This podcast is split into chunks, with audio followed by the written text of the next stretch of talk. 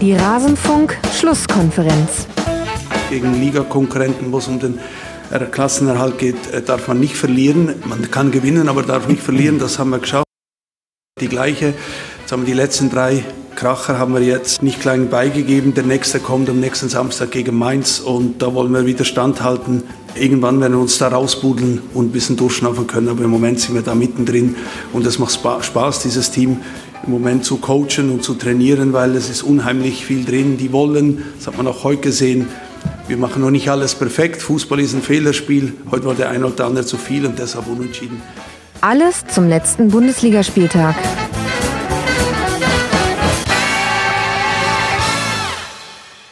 Irgendwann, ja, irgendwann wird sich der FCA da rausbuddeln, sagt sein Trainer Martin Schmidt nach dem 1 zu 1 beim ersten FC Köln und damit Hallo und herzlich willkommen in Rasenfunk Schlusskonferenz Nummer 250. Es ist tatsächlich ein kleines Jubiläum, das habe ich ganz vergessen. Wir machen heute aber nichts Besonderes, außer dass wir wieder über den Spieltag äh, sprechen mit zwei Gästen, bei denen ich mich freue, dass ich sie hier bei mir im Wohnzimmer begrüßen darf. Zum einen, das ist dann vielleicht doch ein etwas Besonderes. Zur 250. konnten wir jemanden von der FAZ herkarren. Christian Eichler, Buchautor und eben FAZ-Redakteur. Servus Christian, schön, dass ja, du hier bist. Ja, servus, freue mich sehr. Dann bist du jetzt unser Jubiläumsgast. Weißt Toll, das ja, das kam nicht mehr ein. Danke.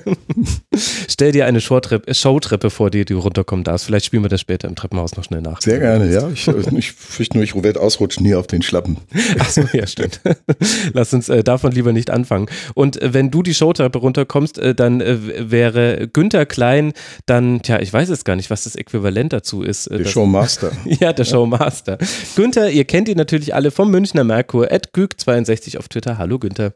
Hallo Max, hallo Christian.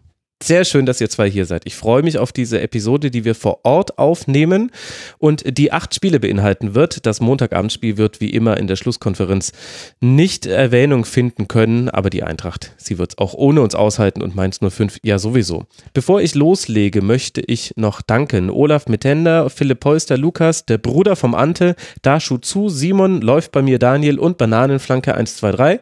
Sie alle sind Rasenfunk-Supporterinnen und Supporter und unterstützen den Rasenfunk finanziell herzlichen Dank dafür und ich stelle fest, die Namensnennungen, sie werden immer kreativer hier im Rasenfunk. Es gab einen Kurzpass unter der Woche, den ihr noch hören konnt, zum ähm, 12 Monate Magazin von Sportradio 360. Die Kurzpasspause, sie wurde kurz dafür unterbrochen. Und wenn wir alle Glück haben, liebe Hörerinnen und Hörer, gibt es sogar, obwohl es nicht geplant war, ein Tribünengespräch. Manche Dinge ergeben sich einfach so. Drückt mir die Daumen, dass die Stimme hält. Dann wollen wir mal in den Spieltag reingehen und wir beginnen beim Tabellenführer und manche Dinge ändern sich dabei einfach nicht. Gladbach steht jetzt auch am sechsten beziehungsweise siebten Spieltag in Folge an der Tabellenspitze.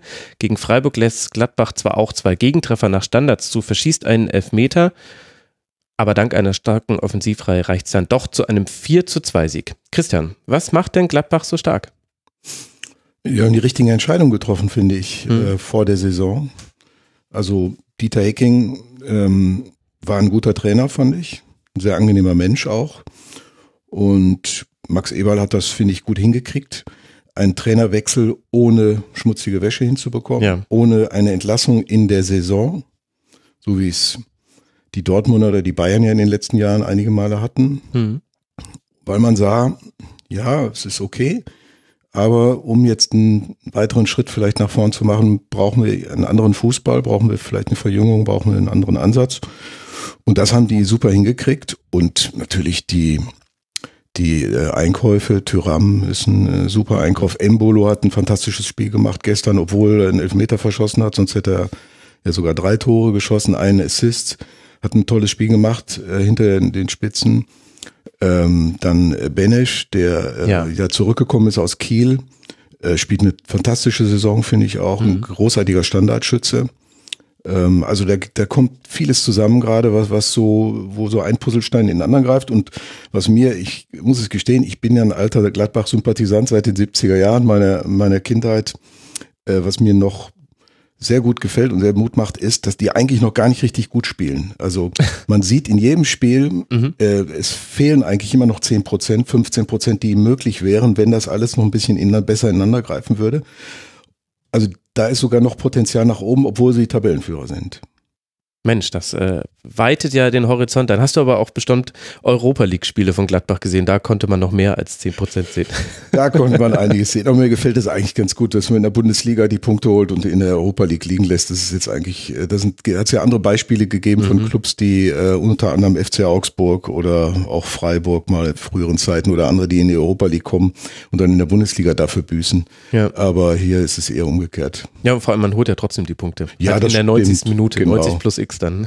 90 plus X mit einem geschenkten Elfer, ja, ich weiß. Also, aber man nimmt sowas mit, wie man heute sagt. Ne? Man nimmt sowas mit. Äh, Günther, wie hat dir die äh, Borussia gefallen gegen Freiburg? Auch gut, ja. Es war zwar ein Spiel, das jetzt von der Statistik her ziemlich ausgewogen rüberkommt. Spielanteile, äh, Passquote, Laufleistungen und so weiter. Trotzdem hatte man den Eindruck, dass es ein Spiel war, das München-Gladbach diktiert. Mhm. Ja, Freiburg ist durch Standards zu seinen Toren gekommen. Da ist sicher auch Verbesserungspotenzial bei Gladbach da, wie man dann die Standards äh, verteidigt. Und ansonsten, ja, es sticht halt ein Tyram ins Auge, erneut, der ähm, einen wahnsinnig wuchtigen Körper mitbringt, aber trotzdem äh, wie ein kleiner Tripler daherkommt. Ja? Also der hat mal auch so eine Szene gehabt, wo er dann in den Pfosten schoss, also wie er damit, äh, wie schnell der mit den Beinen arbeitet, ja? welche Körpertäuschungen ja. der drauf hat. Das ist also wirklich eine Waffe, die man in der Bundesliga selten sieht. Und auch dieses ähm, plötzliche Funktionieren von Patrick Herrmann mit ja. Breel Embolo zusammen, ja, also dass sich da äh, welche gefunden haben. Ich kann mich also durchaus erinnern, dass Patrick Herrmann so vor der Saison ein Name war, der bei allen möglichen Vereinen kursiert ist, weil man dachte, den gibt äh, Gladbach ab, der passt gar nicht in dieses Spielsystem rein und der war eh viel zu oft verletzt in letzter Zeit und da geht es jetzt bergab. Nee, also der hat äh, wirklich ganz schön die Kurve gekriegt. Äh, die Mannschaft wird auch jünger vorne. Das mhm. Äh, ist ja auch was, was überfällig war. Ja, weil mit, mit, mit Raphael und ähm, Stindl waren jetzt doch schon äh, etwas ältere Semester dann die tragenden Kräfte. Und was mir auch gut gefällt jetzt an Marco Rose ist, er lässt sich nicht locken bei diesen Fragen, die er immer wieder zu, zu, äh, zu hören bekommt. War das jetzt der Marco Rose Fußball?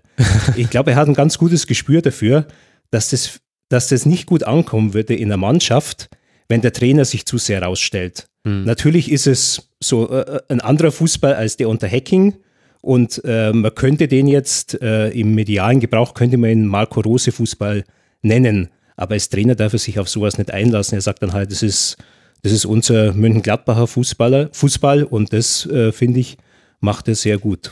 Ich finde auch, es, es ist nicht so, dass er jetzt gekommen ist und legt so eine Schablone drüber und jetzt ja. wird ein ganz anderer Fußball gespielt, mhm. sondern er hat den genommen, wie er war, so die Spielweise der Spieler und hat die so langsam im Laufe der Saison ein bisschen verändert. Er hat das ja selber gesagt, am Anfang hatten wir 140, 150 Spurts pro Spiel, jetzt haben wir über 200, hat er vor zwei Wochen mal gesagt, mhm.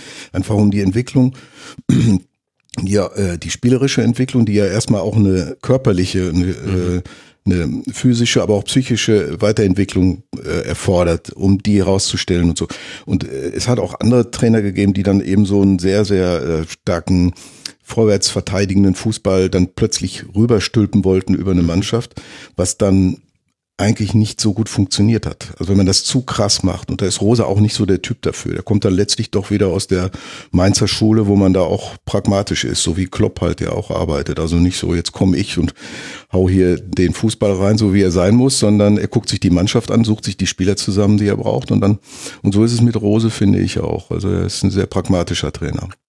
Ja, den Eindruck habe ich auch. Und bei dem Spiel jetzt gegen Freiburg ist mir zum ersten Mal aufgefallen, dass, also es gab, es gab so zwei Konstanten in den bisherigen Spielen von Gladbach, an denen man so ganz gut ähm, ablesen konnte, wie, wie schwer oder leicht tut sich Gladbach. Das eine ist, welche Freiheiten hat Leiner ins Spiel nach vorne und wie oft äh, schafft es Zakaria, das Spiel aufzubauen oder manchmal sogar nach vorne zu schieben. Und Zakaria war auch ein Faktor gegen Freiburg, aber eher so in einem späteren Moment des Spiels. Am Anfang, also die, die ersten Chancen, die waren eigentlich alle basierend auf irgendwelchen tollen Dribblings von Tyram, Embolo oder Hermann, der Doppelpässe gespielt hat, die sehr schlau waren. Also Zakaria war da nicht der entscheidende Faktor und Leiner war tatsächlich relativ unauffällig und das halte ich für eine sehr gute Nachricht für Borussia Mönchengladbach, weil ich den Eindruck hatte, von diesen beiden Spielern war man in der Offensive in den letzten Spielen noch deutlicher abhängig. Und gegen Freiburg jetzt konnte man das anders lösen. Und das, obwohl Freiburg ja, um kurz auch noch über die zu sprechen, so ein bisschen, glaube ich, versucht hat, das zu machen, was Union Berlin in der letzten Woche gegen Gladbach gemacht hat, wo Gladbach noch verloren hat an der alten Fasterei. Es war sehr mannorientiert. Es gab, also am Anfang war es eine Fünferkette. Damit ähm, hat, glaube ich, Christian Streich versucht, tatsächlich äh, etwas Ähnliches zu schaffen wie Union, nämlich Mannorientierung über den ganzen Platz. Ähm, da ließ sich dann auch, äh, die Innenverteidiger ließen sich auch rausziehen, wenn Imbolo sich hat fallen lassen. Da wurde einfach mitgegangen. Aber es hat halt viel schlechter geklappt. Zum einen, weil Gladbach viel schlauer, fand ich, Lücken aufgerissen hat. Also sie haben das ganz bewusst genutzt, dass du wusstest, wenn Thuram an der Außenlinie steht, dann hat er da auch einen Gegenspieler und dann ist der, die Lücke, in die man reinspielen kann, zum nächsten Verteidiger mhm. sehr, sehr groß. Und zum anderen, dass sie einfach die direkten Duelle von Anfang an gewonnen haben. Also Manuel Gulde, der jetzt ja genau. eine Chance bekommen hat, ja. für Lienhardt, der auch kleinere Wackler hatte zuletzt dem hast du einfach angemerkt, ähm, ohne dass es jetzt ein Katastrophenspiel gewesen wäre, aber es ist schwierig, wieder reinzukommen in so einen Spielrhythmus, sagen wir es einfach mal so, hat gegen Tyram in den ersten 20 Minuten gefühlt jedes Duell verloren und dann hast du halt bei einer Mannorientierung so das Problem. Genau, dann geht's nicht. dann wird es schwierig. Deswegen dann hat er, auch, auch alle anderen, dann, ja, dann genau. gehst du, dann denkst du jetzt, oh, jetzt kommt der Ball wieder dahin, jetzt muss ich da auch ein bisschen genau. auf die Seite mich verschieben und ein bisschen helfen oder so. Und dann geht das ganze Gefüge nicht mehr so auf wie vorher. Ja, habe ich genauso empfunden. Also, dass, dass es eben nicht funktioniert hat, weil, wie es Günther beschrieben hat, der Tyram ja in der einen Szene da den, den, äh, die, den Gegenspieler vernascht hat. Mhm. Und äh, weil das ja zwei, dreimal passiert ist und dann auch gleich, weil er ein Tor gemacht hat, gut, das war jetzt nicht aus, einer, aus einem Dribbling oder sonst was raus, sondern ein Abstaubertor. Aber von daher waren die gleich so ein bisschen äh, verunsichert in der Hinsicht, ne, defensiv. Die Freiburger sind ja eigentlich auch nie ganz rausgekommen. Also, dass sie zur Pause äh, es nur eins Einstand war, ein glückliches Ergebnis Ergebnis für Freiburg. Pfostentreffer, ein Abseitstor, was ganz knapp abseits war. Ähm, und das fand ich dann beeindruckend von den Gladbachern, dass sie eben nach der Pause wirklich ähm, dann das Ding in wenigen Minuten eigentlich entschieden haben und nicht dieses man hätte jetzt auch denken können, Mist, geht's uns genauso wie Leverkusen eine Woche vorher. Mhm. Ja, du spielst zu überlegen, hast jede Menge Torschüsse und Chancen und was weiß ich. Und am Ende steht's dann vielleicht doch 1-1. Ne? Ja gut, da besteht manchmal auch ein Unterschied in den Spieltagen. Wenn wir über Leverkusen sprechen, kann man da so, auch nochmal eine ganz ja. nette Parallele aufmachen. Mhm. Ja, also Freiburg hat dann irgendwann umgestellt auf ein 4-4-2, aber so richtig arg viel besser hat man äh, Gladbach nicht in den Griff bekommen, was aber eher an der Qualität von Gladbach lag. Und auf der anderen Seite aber die Standards bei Freiburg weiter immer noch ein Faktor. Also es gab die Möglichkeit, noch vielleicht sogar auf 3 zu 3 ranzukommen. Das wollen wir jetzt nicht komplett, komplett unter den Tisch fallen lassen, auch wenn der Sieg definitiv verdienbar für Gladbach gute, gute Leistung. Wie schätzt du den Höhenflug von Freiburg ein, Günther? Jetzt ist es noch Tabellenplatz 6 mit 22 Punkten. Ich finde sie immer noch stabil. Ja, also sie haben, sie haben eigentlich eine, eine Aufstellung, die sich mit kleinen Varianten fast von selbst ergibt, was immer ein gutes Zeichen ist für eine Mannschaft, wenn da eine relativ feste Elf ist. Ähm, Johnny Schmidt ähm, hat in Augsburg in seinen drei Jahren, die er da war, wirklich gelernt, Freistöße zu schießen. Mhm. Ja, also das kam plötzlich so als Fähigkeit bei ihm raus. Äh, deswegen ist er nicht geholt worden. Mhm. Das war ein Mann auf der Außenbahn, ja, stark im Dribbling. Äh, danach musste er dann auch mal rechter Verteidiger spielen. Und auf einmal fing der an mit Freistößen und ähm, auch wie er den wieder rein zelebriert, so mit so einer Leichtigkeit. Eigentlich so ganz einfach, jeder denkt sich, also so ein optimal geschossener Freistoß müsste jetzt da genau da links oben einschlagen und so macht er das dann auch. Ja, er ist auch körperlich fit und, und bereichert die Mannschaft. Äh, und wenn dann irgendwann mal wieder Luca Waldschmidt als äh, zusätzliche Alternative vorne dazukommt, dann glaube ich schon, dass die äh, so um diesen Strich zu den internationalen Plätzen rum spielen werden. Vor allem, sie spielen jetzt auch wieder ansehnlicher. Also ein paar mhm. Jahre lang hat ja Freiburg ja. Äh, seinen ähm, etwas äh, nicht so äh, ausufernd guten finanziellen Verhältnissen entsprechend ja auch äh, einen Fußball gespielt, bei dem er sich vor allem gewehrt hat, ja, und das stand ja im Gegensatz zu dem von Christian Streich verkündeten äh, Motto damals ähm, im badischen Dialekt dann ausgedrückt, muss man sich jetzt übersetzen, wir wollen den Ball haben. Äh, Freiburg wollte ihn eigentlich eine Zeit lang gar nicht haben. Ähm, mhm. Sie wollten eigentlich nur reagieren. Ich glaube, sie wollten ihn erobern eine ganze ja, Zeit. Genau. Lang. Also und, wir wollen ihn erobern, ja, aber ihr dürft ihn ansonsten ganz gerne haben. Ja, mhm. und, und mittlerweile äh, spielt Freiburg wieder, wieder ansehnlich. Ja, was, was du gerade sagtest, dass Gladbach eben zwei Gegentore durch äh, Standards bekommen hat für mich ist Freiburg äh, vielleicht sogar die beste Standardmannschaft in, in der Liga. Günther, diese, diese Hereingaben bei Ecken oder Freistößen, dieser Freistoß, der dann zum mhm. Anschlusstreffer führte, das kann man kaum verteidigen. Also aus der Halbposition mit dieser Schärfe, mit diesem, mit diesem Schnitt, den er den Ball an, an den fünf Meter Raum bringt, hat der Torwart keine Chance vorher an den Ball zu kommen.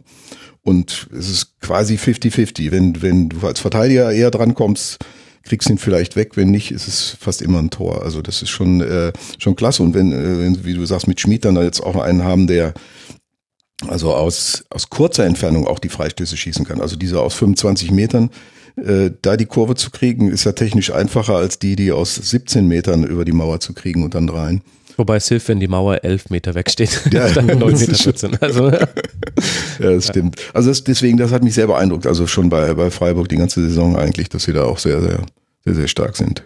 Wisst ihr, wer für die Standards bei Freiburg verantwortlich zeichnet?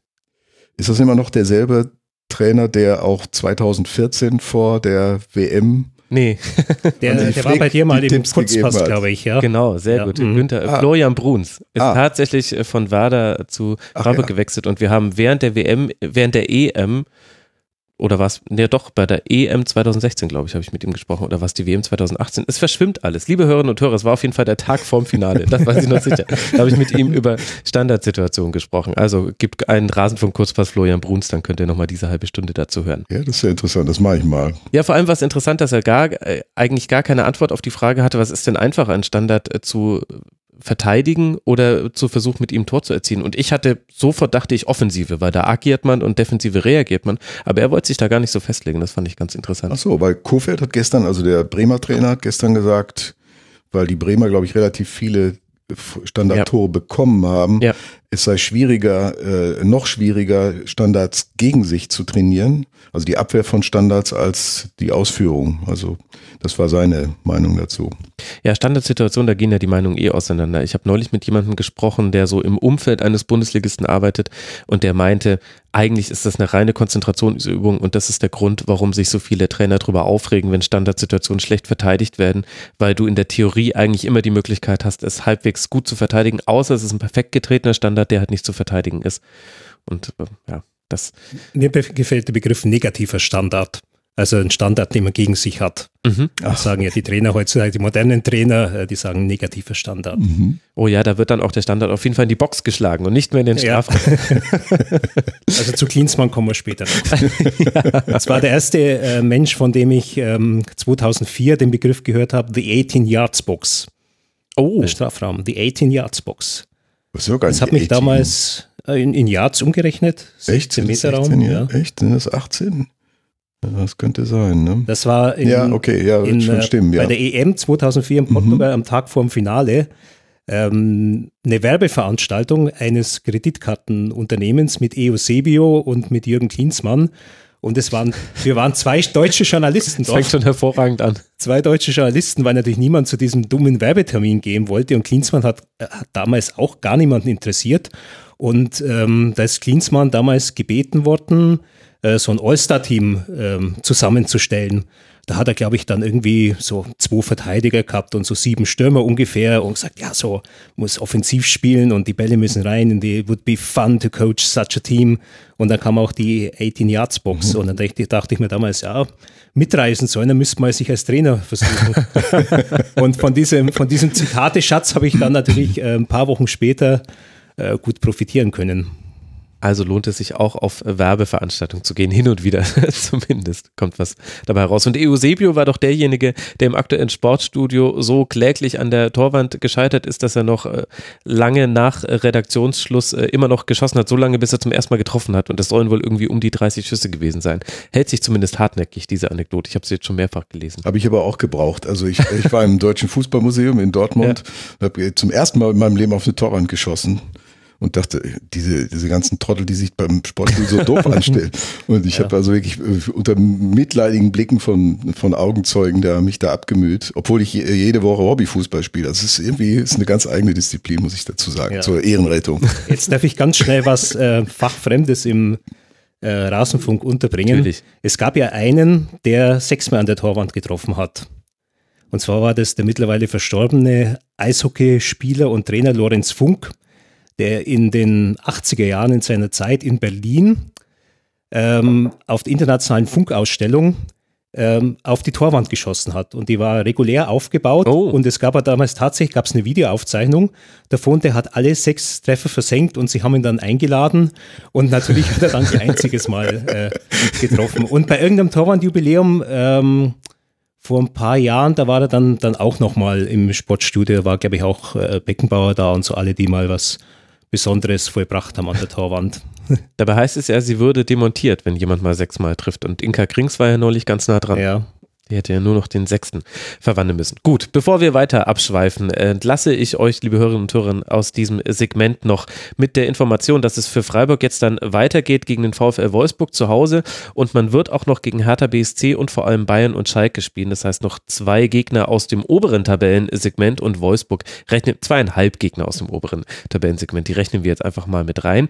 Und für Borussia Mönchengladbach geht es jetzt dann gleich gegen FC Bayern. Das ist das Topspiel um 15.30 Uhr am nächsten Samstag zu Hause gegen den FC Bayern, danach zu Hause gegen Başak hier, bevor man ebenfalls in Wolfsburg antreten wird. Das sind die nächsten Spiele dieser beiden Mannschaften.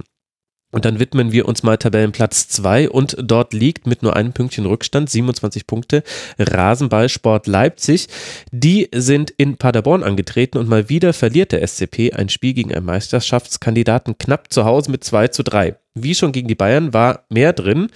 Nachdem es äh, gegen Dortmund in der letzten Woche ja nach dem 3 zu 0 zur Halbzeit noch gut losging, gab es diesmal das Abziehbild dazu. Schick und Sabitzer bringen Leipzig schon in den Minuten 3 und 4 in Führung. Werner macht dann den Halbzeitstand von 3 zu 0 perfekt. Aber diesmal kommt Paderborn ins Spiel mit Mamba und Jasula bis zum Anschlusstreffer heran. Aber die Frage stellt sich, Günther, was fehlt denn dann Paderborn? Um ein solches Spiel mal ohne Niederlage oder sogar mit mehr über die Bühne zu bringen, denn man steht ja immer noch mit äh, fünf Punkten an Tabellenplatz 18. Ja, tragischer Fall. Paderborn, die machen ihre großen Spiele gegen die großen Teams. Ähm, und die schlechteren dann gegen die schlechten Teams. Und das wird dann natürlich mal ähm, vermutlich im, im Abstieg münden. Ähm, was, was fehlt ihnen? Ich glaube, eigentlich fehlt ihnen nur ein bisschen Glück vielleicht. Okay. Weil eigentlich machen sie das ganz gut, haben jetzt mit, mit, mit Streli Mamba auch äh, vorne wirklich Torgefahr entwickelt für halt bestimmte Situationen. Ja, er ist äh, schneller, nicht nur als Herr Hummels und Herr Weigel, wie er vor einer Woche respektvoll gesagt hat, sondern auch schneller als mancher Leipziger und die sind alle verdammt schnell. Ja, ich, ich weiß es auch nicht, was da noch so, äh, den müsste halt einfach mal so ein Spiel rausrutschen gegen eine Mannschaft aus ihrer Tabellenregion, wo sie dann wirklich halt einmal was auf dem Papier dann stehen haben hinterher, wo sie auf die Tabelle äh, schauen können, dann so eine Perspektive erkennen. Äh, erkennen. Ich finde es ja wirklich äh, bewundernswert, dass sie ja eigentlich stur äh, an ihrem Prinzip festhalten auch guten Fußball zu bieten. Ja, also nicht nur ähm, jetzt sich hinten zu verschanzen und mhm. dann äh, vielleicht mal zu hoffen, dass das Mamba dann, dann durchläuft, sondern dass sie auch gegen Leipzig in der Lage sind, das Spiel, wenn man jetzt diese Anfangsphase halt abzieht, wirklich ausgeglichen zu gestalten. Ja, sie laufen unglaublich viel. Ja, also mhm. man hat an dem Wochenende die Laufleistung von, von Hertha BSC im ersten Spiel in der Klinsmann mit 120 Kilometer äh, hoch gelobt und rausgestellt. Äh, bei dem Spiel ist noch mehr gelaufen worden von beiden Mannschaften und die sind da eigentlich wirklich voll dabei. Aber trotzdem ist ja dieses Lob, was man dann los wird und was jetzt Paderborn wahrscheinlich auch schon nicht mehr hören kann, so ein bisschen ein vergiftetes. Also ich frage mich, ob man wirklich diese Anfangsphase, so wie man auch die zweite Halbzeit gegen Dortmund ob man das wirklich rausrechnen darf oder ob das nicht vielleicht auch einer der, der Gründe ist, warum Paderborn da steht, wo es jetzt steht, weil es ist zwar ein bisschen angenehmer zu sagen, wir freuen uns alle, dass die immer wieder zurückkommen und sich rankämpfen, aber es gab eben bisher auch in fast jedem Spiel, die einzige Ausnahme war das Heimspiel gegen Düsseldorf, das haben sie mit 2 zu 0 gewonnen, ansonsten noch zwei Unentschieden gegen Wolfsburg und Dortmund. In jedem Spiel gibt es diese Phasen, in denen Paderborn nicht in Zweikämpfe kommt. Also in diesem Spiel gegen Leipzig war die Tackling-Quote, also gerade im ersten Durchgang war es äh, fürchterlich. Insgesamt 14 von 35 Tackling-Versuchen nur erfolgreich. Es gibt immer wieder die Phasen, in denen man das Pressing zwar ausführt, aber in einer, nicht in der nötigen Intensität. Hoffenheim war da das perfekte Beispiel. Die haben, die haben Paderborn total ausgespielt und mit sehr einfachen Mitteln eigentlich sogar. Und ist das nicht vielleicht auch Teil der Antwort, dass man sagen muss, bisher hat man noch kein Spiel über 90 Minuten von Paderborn gesehen, mit den Dingen, die sie machen, konstant, sondern das Problem ist halt, sie spielen es für 70 Minuten und gegen die meisten Gegner reichen die 20 andere Minuten, dass du dir dann doch so viele Tore fängst, dass du nicht mehr gewinnen kannst. Sie sind halt leicht zu knacken. hm. Also das hat man gesehen, als Dortmund dann diese Tore spielen muss, muss, musste. Äh, das waren alles so Brechstangentore, ja. Also ja. ich flanke jetzt mal rein, ja, und da wird dann schon einer sein, der einen Fuß hinhält oder mit dem Kopf da ist. Und äh, ja, auch wie sie sich gut, das, das äh, zweite Tor von Leipzig, das war jetzt halt der berühmte Sonntagsschuss am Samstag, aber das, das erste Tor von, von Patrick Schick, ja, da wird halt die Abwehr jetzt mit einem schnellen Spielzug ruckzuck auseinandergenommen, ja, und, ähm, und, und der Verteidiger verliert halt seinen Zweikampf oder, oder beim, beim dritten Tor von Timo Werner, ja, der ist dann halt durch und ist dann davon. Also ähm, ich glaube, verteidigen ist nicht die primäre Stärke von, von Paderborn. Sehe ich genauso, aber man muss auch sagen, Leipzig ist wahrscheinlich die im Moment beste Mannschaft in der Bundesliga, also in der Art und Weise, wie sie spielen. In der Offensive. am schwersten ja, ja. zu verteidigen. Ich meine, Schick, die bringen zum ersten Mal den Schick, der ja aus Italien gekommen ist, und der schießt nach drei Minuten so ein Lewandowski-Tor, also wo, äh, wie, wie der Lewandowski vor zwei Wochen in Frankfurt das einzige, was die, oder vor drei mhm. Wochen, was die, was die Bayern da geschossen haben. Also mit dem Rücken zum Tor und dann mit einer halben Pirouette nach drei Minuten schießt er so das 1 zu 0. Und dann stehst du natürlich gegen so eine Mannschaft wie Leipzig ganz blöd da. Und und, und dann, wie, wie du sagst, der Sonntagsschuss von dem Sabitzer nach äh, 10, 15 Minuten oder so, da war das Spiel eigentlich schon, schon durch. Also da, das 3-2 war noch ein gutes Ergebnis im Endeffekt. Ja. Ich sehe es so, für, für Paderborn ist das ein riesiges Praktikum, was die jetzt machen. Das sind ja alles Spiele, die die, die Bundesliga nicht kennen. Hm. Und die auch nicht den Fußball kennen, den viele Mannschaften in der Bundesliga spielen. Den gibt's einfach in der zweiten oder dritten Liga nicht. Also was wie Leipzig spielt. Das geht's einfach. Du spielst zum ersten Mal gegen so eine Mannschaft und dann wirst du sofort böse bestraft. Hm. Und das kann man auch mit der besten zweiten Halbzeit äh, eigentlich nicht mehr regeln. Äh, selbst wenn die noch so viel Gas rausnehmen, nachdem sie Champions League gespielt haben die Woche und so. Deswegen, äh, ich finde es eigentlich konsequent, was Paderborn macht ich, ich denke vom Prinzip her ähnlich wie es Augsburg unter Walter Seinsch damals erklärt hat, 2011, als sie aufgestiegen sind. Wir machen keine äh, verrückten Sachen auf dem Markt. Wir geben nicht mehr aus, als wir mhm. haben. Und es war nicht viel, was sie hatten. Und Paderborn hat auch nicht viel. Wir spielen mit dieser Mannschaft, mit der wir so hoch gekommen sind. Mit der spielen wir mehr oder weniger die Bundesliga. Und dann gucken wir, wie, wie weit wir damit kommen. Und wenn wir runtergehen, ähm, gehen wir wenigstens ohne Altlasten runter. Und mhm. dafür machen sie es ziemlich anständig, aber man merkt dieser Mannschaft eben an, da fehlt so ein bisschen die Stabilität, die zum Beispiel Union Berlin hat, auch aufgrund der Tatsache, dass sie eben ein paar erfahrene, erfahrene wie den mhm. Gentner oder den Subotic und so weiter haben. Also das, das hat Paderborn eben nicht. Ne? Das ist halt eine Lernmannschaft. Ja, und Union hat ja auch die Jahre des Aufbaus in der zweiten Liga und Paderborn ist ja eigentlich eine Drittligamannschaft, genau. die sich durch glückliche Umstände jetzt in die erste Liga verirrt mhm. hat und ja. jetzt personell besonders nicht besonders viel gemacht hat. Aller Ehrenwert, wenn man an seinem Spiel festhält, dass man versucht es durchzuziehen, wenn es nicht geht, geht es halt nicht.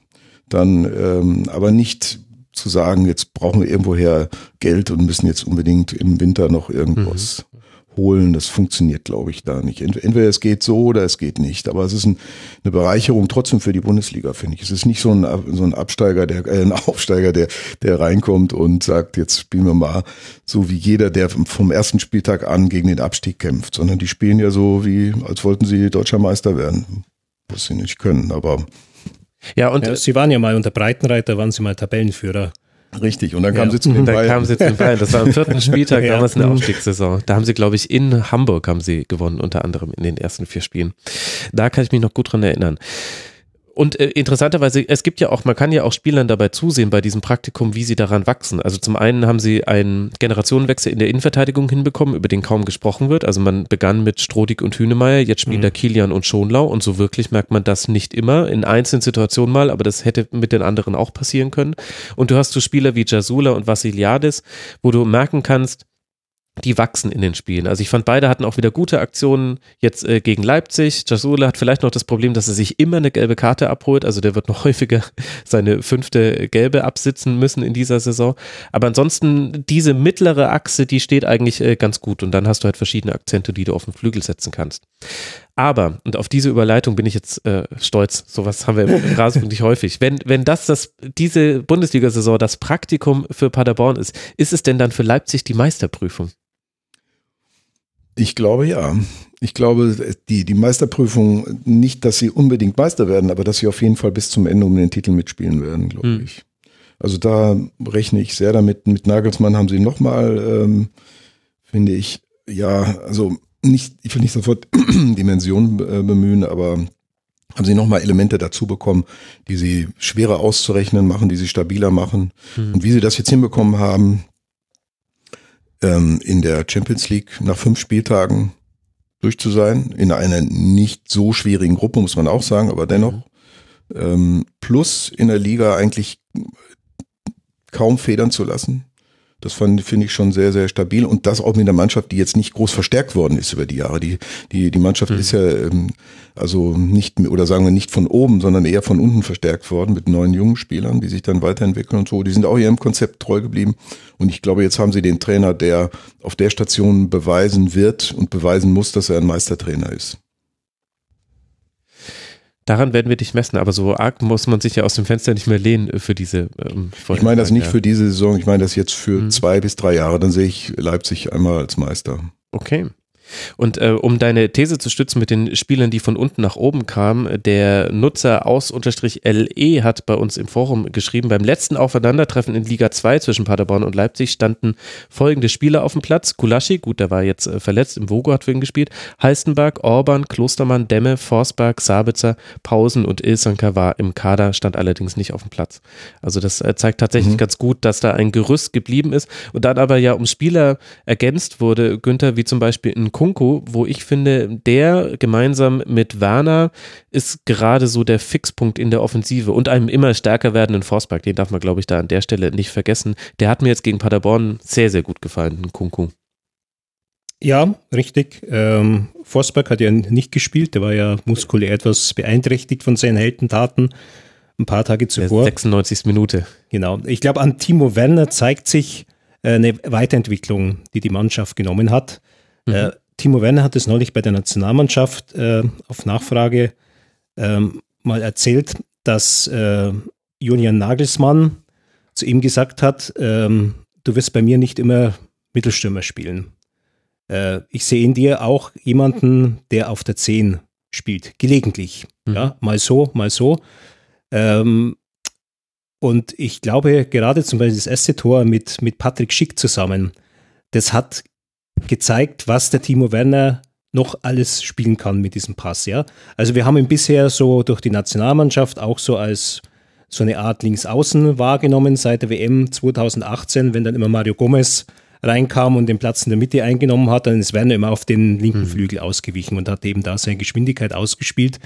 Aber ich glaube, dass er jetzt fußballerisch zugelegt hat und ähm, so eine universellere Rolle tatsächlich einnimmt. Und das ist für ihn, ist für, für Leipzig natürlich ein guter Deal, weil er weiterhin seine Tore macht und weil er welche vorbereitet. Und für Timo Werner selber ist es ja auch letztlich ein guter Deal, auf den er sich eingelassen hat, weil er dadurch, wenn er geht, und er wird ja irgendwann mal gehen, das ist nicht zur Endstation, zu einem Spieler wird, den man anders wahrnimmt. Und ich glaube, das hat sich schon binnen weniger Monate verändert. Wenn ich an die Diskussion denke, die im Sommer war, kann der FC Bayern den brauchen? Nee, kann er nicht gebrauchen, weil der kann nur äh, mhm. losrennen, ja, äh, mhm. irgendwann den Ball kriegen und ihn dann reinhauen. Nee, er kann, kann ein bisschen mehr. Und äh, ich glaube, das macht Leipzig ein bisschen unberechenbarer. Sie äh, sind jetzt im Ballbesitz ähm, deutlich besser als äh, in den ersten Jahren in der Bundesliga. Und sie reifen tatsächlich zu einer Mannschaft heran, bei, die auch eine gewisse Konstanz hat, mhm. ähm, bei denen man davon ausgehen kann, die werden jetzt nicht so völlig überraschend bei einem Tabellen 16. verlieren. Die haben also schon so ein bisschen was wie, wie, wie der FC Bayern, so eine, eine Verlässlichkeit, vielleicht eine größere Verlässlichkeit, als sie momentan Dortmund hat. Also bei Dortmund äh, überlegt man bei jedem Spiel, ja, was könnte bei denen so an Unerwartetem passieren. Leipzig ist berechenbarer. Sie, sie legen meistens wie die Feuerwehr los, äh, kommen eher schnell zu ihren Toren und äh, haben dann einen anderen Zugriff auf das Spiel. Und ähm, ja, ich glaube, wie Christian auch sagt, dass sie sich ganz fest da vorne einnisten werden. Wenn man mal auf die Torjägerliste guckt, 13 Tore in 13 Spielen, Timo Werner. Ja. Wenn jetzt der Lewandowski nicht so einen unglaublichen Saisonstart gehabt hätte, dann würde jetzt wäre er das große Thema. Ja. Äh, mhm. Aber so ein bisschen im Windschatten davon, dass Lewandowski in den ersten elf, zwölf Spielen immer getroffen hat, hat man das gar nicht so bemerkt, mhm. was der ähm, für ein Knipser ist, also in dieser Saison. Ja. ja. Aber sie haben gleichzeitig äh, überhaupt keine Abhängigkeit von Timo Werner, genau. sondern sie haben eine sehr, mhm. sehr breite Streuung im Kader, also sehr viele verschiedene Torschützen. Ja, ich hatte den Schick zum Beispiel schon fast vergessen, dass der überhaupt in Leipzig ist. Der hat ja, das ist ja eigentlich ein Riesenspieler. Der ist ja mit, ja. mit 19 mhm. oder 20 nach Italien gekommen, hat da gleich Furore gemacht. Und man hat damals wohl schon gedacht, dass er jemand mal bei einem ganz großen Club in Italien landet. Und dann war er so ein bisschen verschwunden. Und jetzt, ähm, ja, ich war alles noch im Hinterkopf, dass er nach Leipzig gegangen war, aber dass es den noch gibt und dann, wie, was der da für ein Tor macht nach drei Minuten. Also schon war ich, war ich baff, muss ich sagen. Also, und ähm, also, dass sie sowas dann auch noch in der Hinterhand haben, so nebenbei mal eben, was dann auch noch so kommt, ist schon beeindruckend, muss ich sagen. Also Leipzig hat viele Optionen. Hm. Und wir haben jetzt zum Beispiel noch gar nicht drüber gesprochen, dass sie in der Abwehr eigentlich sogar gerade Ausfallsorgen planen, aber das hat man jetzt, also daran lag es jetzt auch nicht, dass äh, Paderborn noch äh, zwei Tore geschossen hat. Da hat Ilsanker eine sehr gute Rolle eigentlich neben Upamecano gespielt. Hatte viele gute Aktionen. Ich habe so ein bisschen gezuckt, Günther, als du gesagt hast, äh, Leipzig ist so verlässlich und legt immer los wie die Feuerwehr. Es gab natürlich das, das Spiel, was aus der Reihe fällt und was zum alten Leipzig ein bisschen passt, nämlich dieses Auswärts 1 zu 2 in Freiburg, wo auch Nagelsmann danach genau das gesagt hat, wo er gesagt hat, daran sieht man, dass wir noch keine Topmannschaft sind, weil unser Spielplan hat nicht gleich funktioniert, beziehungsweise immer schwierig zu sagen, hat er nicht funktioniert oder waren wir zu ungeduldig und wir hätten einfach diese erste Halbzeit irgendwie runterspielen müssen und dann in der zweiten Halbzeit hätten wir uns schon den Gegner zurechtgelegt. Das war noch so ein bisschen die Ausnahme in der, in der Saison, aber seitdem halt ja, sechs Siege, ein Unentschieden jetzt bei Benfica. Also lief jetzt auch nicht so schlecht seit diesem Spiel, wo er das gesagt hat. Es geht jetzt weiter für Leipzig zu Hause gegen Hoffenheim, bevor man dann in Lyon antritt, während der SC Paderborn jetzt dann nach Bremen reist und dann zu Hause den ersten FC Union Berlin empfängt. Und wenn man noch irgendetwas mit dem Nichtabstieg zu tun haben möchte, dann sollte man in diesem Spiel gegen Union dann auch zumindest nicht verlieren. Und mit Union können wir dann eigentlich auch ganz gut über die Partie vom Freitagabend sprechen. Da spielte der FC Schalke 04, die auf Tabellenplatz 3 liegen nach diesem 13. Spieltag, eben gegen jenes Union Berlin. Und zumindest für eine Nacht lag man sogar punktgleich mit dem Tabellenführer an der Spitze der Tabelle. Und das nach dieser schlimmen Vorsaison für den FC Schalke 04 irgendwie fügt sich das Spiel gegen Union auch ganz gut ein in die bisherige Schalke Spielzeit. Schalke hat Union nicht erdrückt, hatte etwas Pech mit dem VRA, hat nicht gezaubert, aber am Ende dann doch verdient gewonnen. Die Tore machen Raman, Ingwatzen per Foul-Elfmeter und dann kurz vor Schluss Serda mit dem Treffer zum 2 zu 1 Sieg. Christian, wie hat dir Schalke in diesem Spiel gegen Union und dann auch generell bisher so gefallen? Und Schalke sehe ich eine Parallel zu dem, was ich über Gladbach gesagt habe. Die stehen schon sehr weit oben, ohne dass sie wirklich richtig gut spielen bisher. Ja. Also man sieht, dass da noch viel mehr drin steckt in der Mannschaft. Sie müssen für jeden Sieg, für jeden Punkt richtig hart arbeiten. Aber das tun sie und das tun sie auch ganz, ganz schlau eigentlich. Also sie äh, spielen dann nicht mit, ähm, mit zu viel Risiko. Also die zweite mhm. Halbzeit war so eine kontrollierte Offensive, um mal Otto Reagel äh, ins Spiel zu bringen. Ähm, äh, das fand ich ganz, ganz gut. Wobei, naja, das ist natürlich immer am Ende davon abhängig, ob dann eben mal so ein Ball doch reingeht oder nicht. Also wenn es jetzt 1-1 ausgegangen wäre, würde ich jetzt was anderes sagen oder so, aber ähm, es, es gab ihnen dann am Ende recht. Also denn gegen eine Mannschaft wie Union, wenn man da noch ein Tor braucht, das ist nicht einfach. Also das ist schon eine, mhm. muss man ein ganz dickes Brett bohren. Und das haben sie ganz gut gemacht. Was äh, ihnen das erschwert, ist, dass sie hier keinen richtigen ähm, Torjäger gerade haben. Ja, das, äh, da, da fehlt es irgendwie vorne so ein bisschen die, ja, das Gefühl, da gibt's halt so ein, weiß ich nicht, wie Tyram oder, äh, oder Player oder, oder Wekos, oder irgend so ein Spieler, den man mal. Bolo. ja, den man bringen kann. Oder wo man den Ball einfach mal hinspielt, da guckt man mal, ob was kommt. Aber ähm, da haben sie gerade nicht. Sie müssen das schon immer, ja, so aus dem Mittelfeld die meisten Tore rausmachen mhm. und so. Deswegen, aber ich, also ich finde, das ist genau die richtige Entwicklung für Schalke. Also wenn die jetzt schon wieder Tabellenführer wären, ich, vor, vor dem Spiel stand ja fest, wenn sie mit vier Toren gewinnen, dann sind sie zumindest über Nacht, glaube ich, Tabellenführer. Das kann ja mal passieren, dass man bei so einem Spiel auch mal 4-0 gewinnt, dann wäre da schon wieder alles möglich. Ich komme ja aus der Nähe von, mhm. von äh, Schalke, dass ich weiß, was das für eine ja, für ein Infektionsherd aber ist es immer noch so, ja. auch nach dieser, nach dieser Vorsaison, die ja doch, also danach ist man doch ein gebranntes Kind. Nein, aber nicht der, der Schalke-Fan. Ja? Ja, und die ganze Region, die würde sofort explodieren, wenn Schalke mal ganz oben wäre. Aber ja, das, äh, mittlerweile ist man vielleicht ein bisschen realistischer geworden, was das betrifft. Aber das reicht ja schon, wenn man vor Dortmund steht. Das ist schon mal ein Riesending äh, für, für Schalke. Das ist für die, also wie eine kleine gefühlte Herbstmeisterschaft, wenn sie das schaffen würden, bis, ähm, bis Weihnachten. Mir gefällt die Mannschaft ganz gut. Also ich, mir gefällt vor allen Dingen der Trainer gut, David Wagner. Das ist ein mhm. ganz, das ist ein Trainer, der da total hinpasst. Der äh, Tedesco war auch ein sehr guter Trainer, aber er passte nicht so richtig äh, dahin. Er sprach nicht eine Sprache, die die Leute verstanden haben. Und das, das ist immer schwierig im Ruhrgebiet. Du musst halt schon irgendwie auch äh, da so den, das Gefühl geben, dass, dass du ja dass die Leute dich verstehen können. Also Favre ist ja auch nicht der kommunikativste äh, Trainer, mhm. den man sich so wünschen kann. Aber ähm, bei Tedesco war das manchmal zu abgedreht. Und, und Wagner hat halt auch die einfachen Weisheiten des Fußballs parat, die man auch haben muss, mhm. ohne die es nicht geht. Und ich finde, die Spieler verstehen ihn, das sieht man. Und sie spielen einen sehr soliden, sehr guten Fußball. Also eine Mischung eigentlich aus, finde ich, den, also dem, den Stärken, die sie so haben, die, die spielt er ganz gut aus. Es ist kein wirklich überragender Spieler dabei, Harit ist ganz gut, ja, finde ich, aber ähm, aber alle sehr solide. Äh, Caligiuri gefällt mir sehr gut, ist immer ein Mann, der Torgefahr bringt. Ähm, also sie, sie stehen und jetzt, und dass sie eben auch die Verletzung von Sané, der ja sehr gut war, also Salif Sané, mhm. der richtig äh, auch torgefährlich bei, bei Standards und so weiter geworden war, dass sie das jetzt so gut weggesteckt haben, finde ich sehr bemerkenswert. Mhm. Auch Stambuli, der ja auch sehr wichtig Richtig, war ja. fürs Spiel. Ich habe die These gelesen, äh, Günther bei The Athletic war das, dass äh, David Wagner dem Premier League Fußball die Premier League in die Bundesliga gebracht hätte.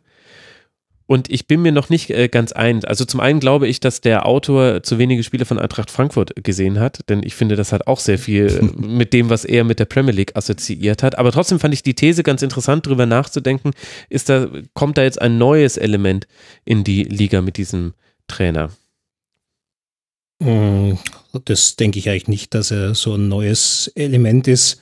Ähm, er hat jetzt zwar halt zuvor in, in England trainiert und ist durch Huddersfield äh, hier auch ein bisschen bekannter geworden und eben diese, durch diese Lebenslaufparallelen zu Jürgen Klopp. Ähm, aber ich glaube jetzt nicht, dass es irgendwie ein Premier League-Ansatz ist, den, den er verfolgt. Also wenn jemand äh, mal so einen Premier League-Ansatz in die Bundesliga gebracht hat, dann war es ja Felix Magath äh, in seiner Interpretation ähm, der also die alte Machtfülle, Trainerrolle, ja, der, der mhm. Machtfülle, die, die ein Trainer oder ja. Manager haben sollte. Äh, nee, ich glaube, wir, wir, haben da schon eine eigene Kultur.